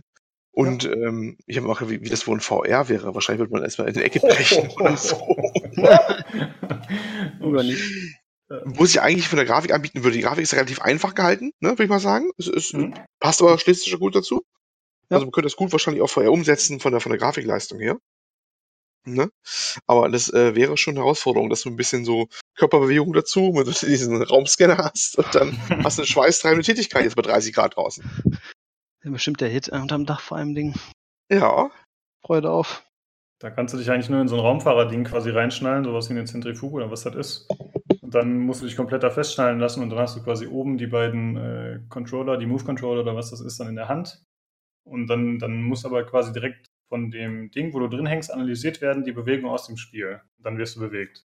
Aber Hm. trotzdem musst du ja trotzdem wahrscheinlich. ja. Da gibt's eine extra Leitung für, wird alles abgeführt. Ein Katheter Schlauch im im Mund. So eine Gasmaske Mund. wird dir übergestülpt mit dem Schlauch. Zwei Katheter, einer oben, einer unten. Ja. Oh Mann. Ja, gut, gut. Ja, ich muss sagen, ich habe das Spiel nur gekauft, weil es von Clay Entertainment war. Weil es so günstig war, gibst du. Das kam dann dazu tatsächlich. Und äh, ich wollte erst ein Spiel verlosen, aber da die äh, Gewinnspiele ja hier eh nicht so extrem gut angenommen werden, dachte ich mir, teste ich das lieber mit Julian und dann hat hoffentlich ein anderer Hörer was davon, wenn wir zu zweit vom berichten. Äh, ich kann es auf jeden Fall nur empfehlen. Man muss sich natürlich nicht zu schade sein oder darf sich nicht zu schade sein, dass man noch in der Beta spielt und dass man nicht genau weiß, wie das Endprodukt aussieht. Ähm, ja, und das ist halt nicht so einfach. Das ist schon relativ knackig. Ja. Äh, aber zu zweit macht es definitiv Spaß und da man für den günstigen Preis eh zwei Keys kriegt, äh, macht man nicht viel falsch, wenn man es ausprobiert. Also ich kann es auch nur empfehlen. Es ist wirklich auch für den Preis super. Äh, es ist was komplett anderes. Am ehesten gesagt noch, noch diese Surfmaps von CS, die ich nie gespielt habe unter Mirror's Edge. Aber ja, so Parcours-Spiele gibt's an sich ja auch nicht wirklich viele. Ja, Dying Light 2 gibt es noch. Ja, stimmt, Dying, Light- Dying, Dying Light, das habe ich auch äh, gespielt. Sehr gutes Mhm. Spiel.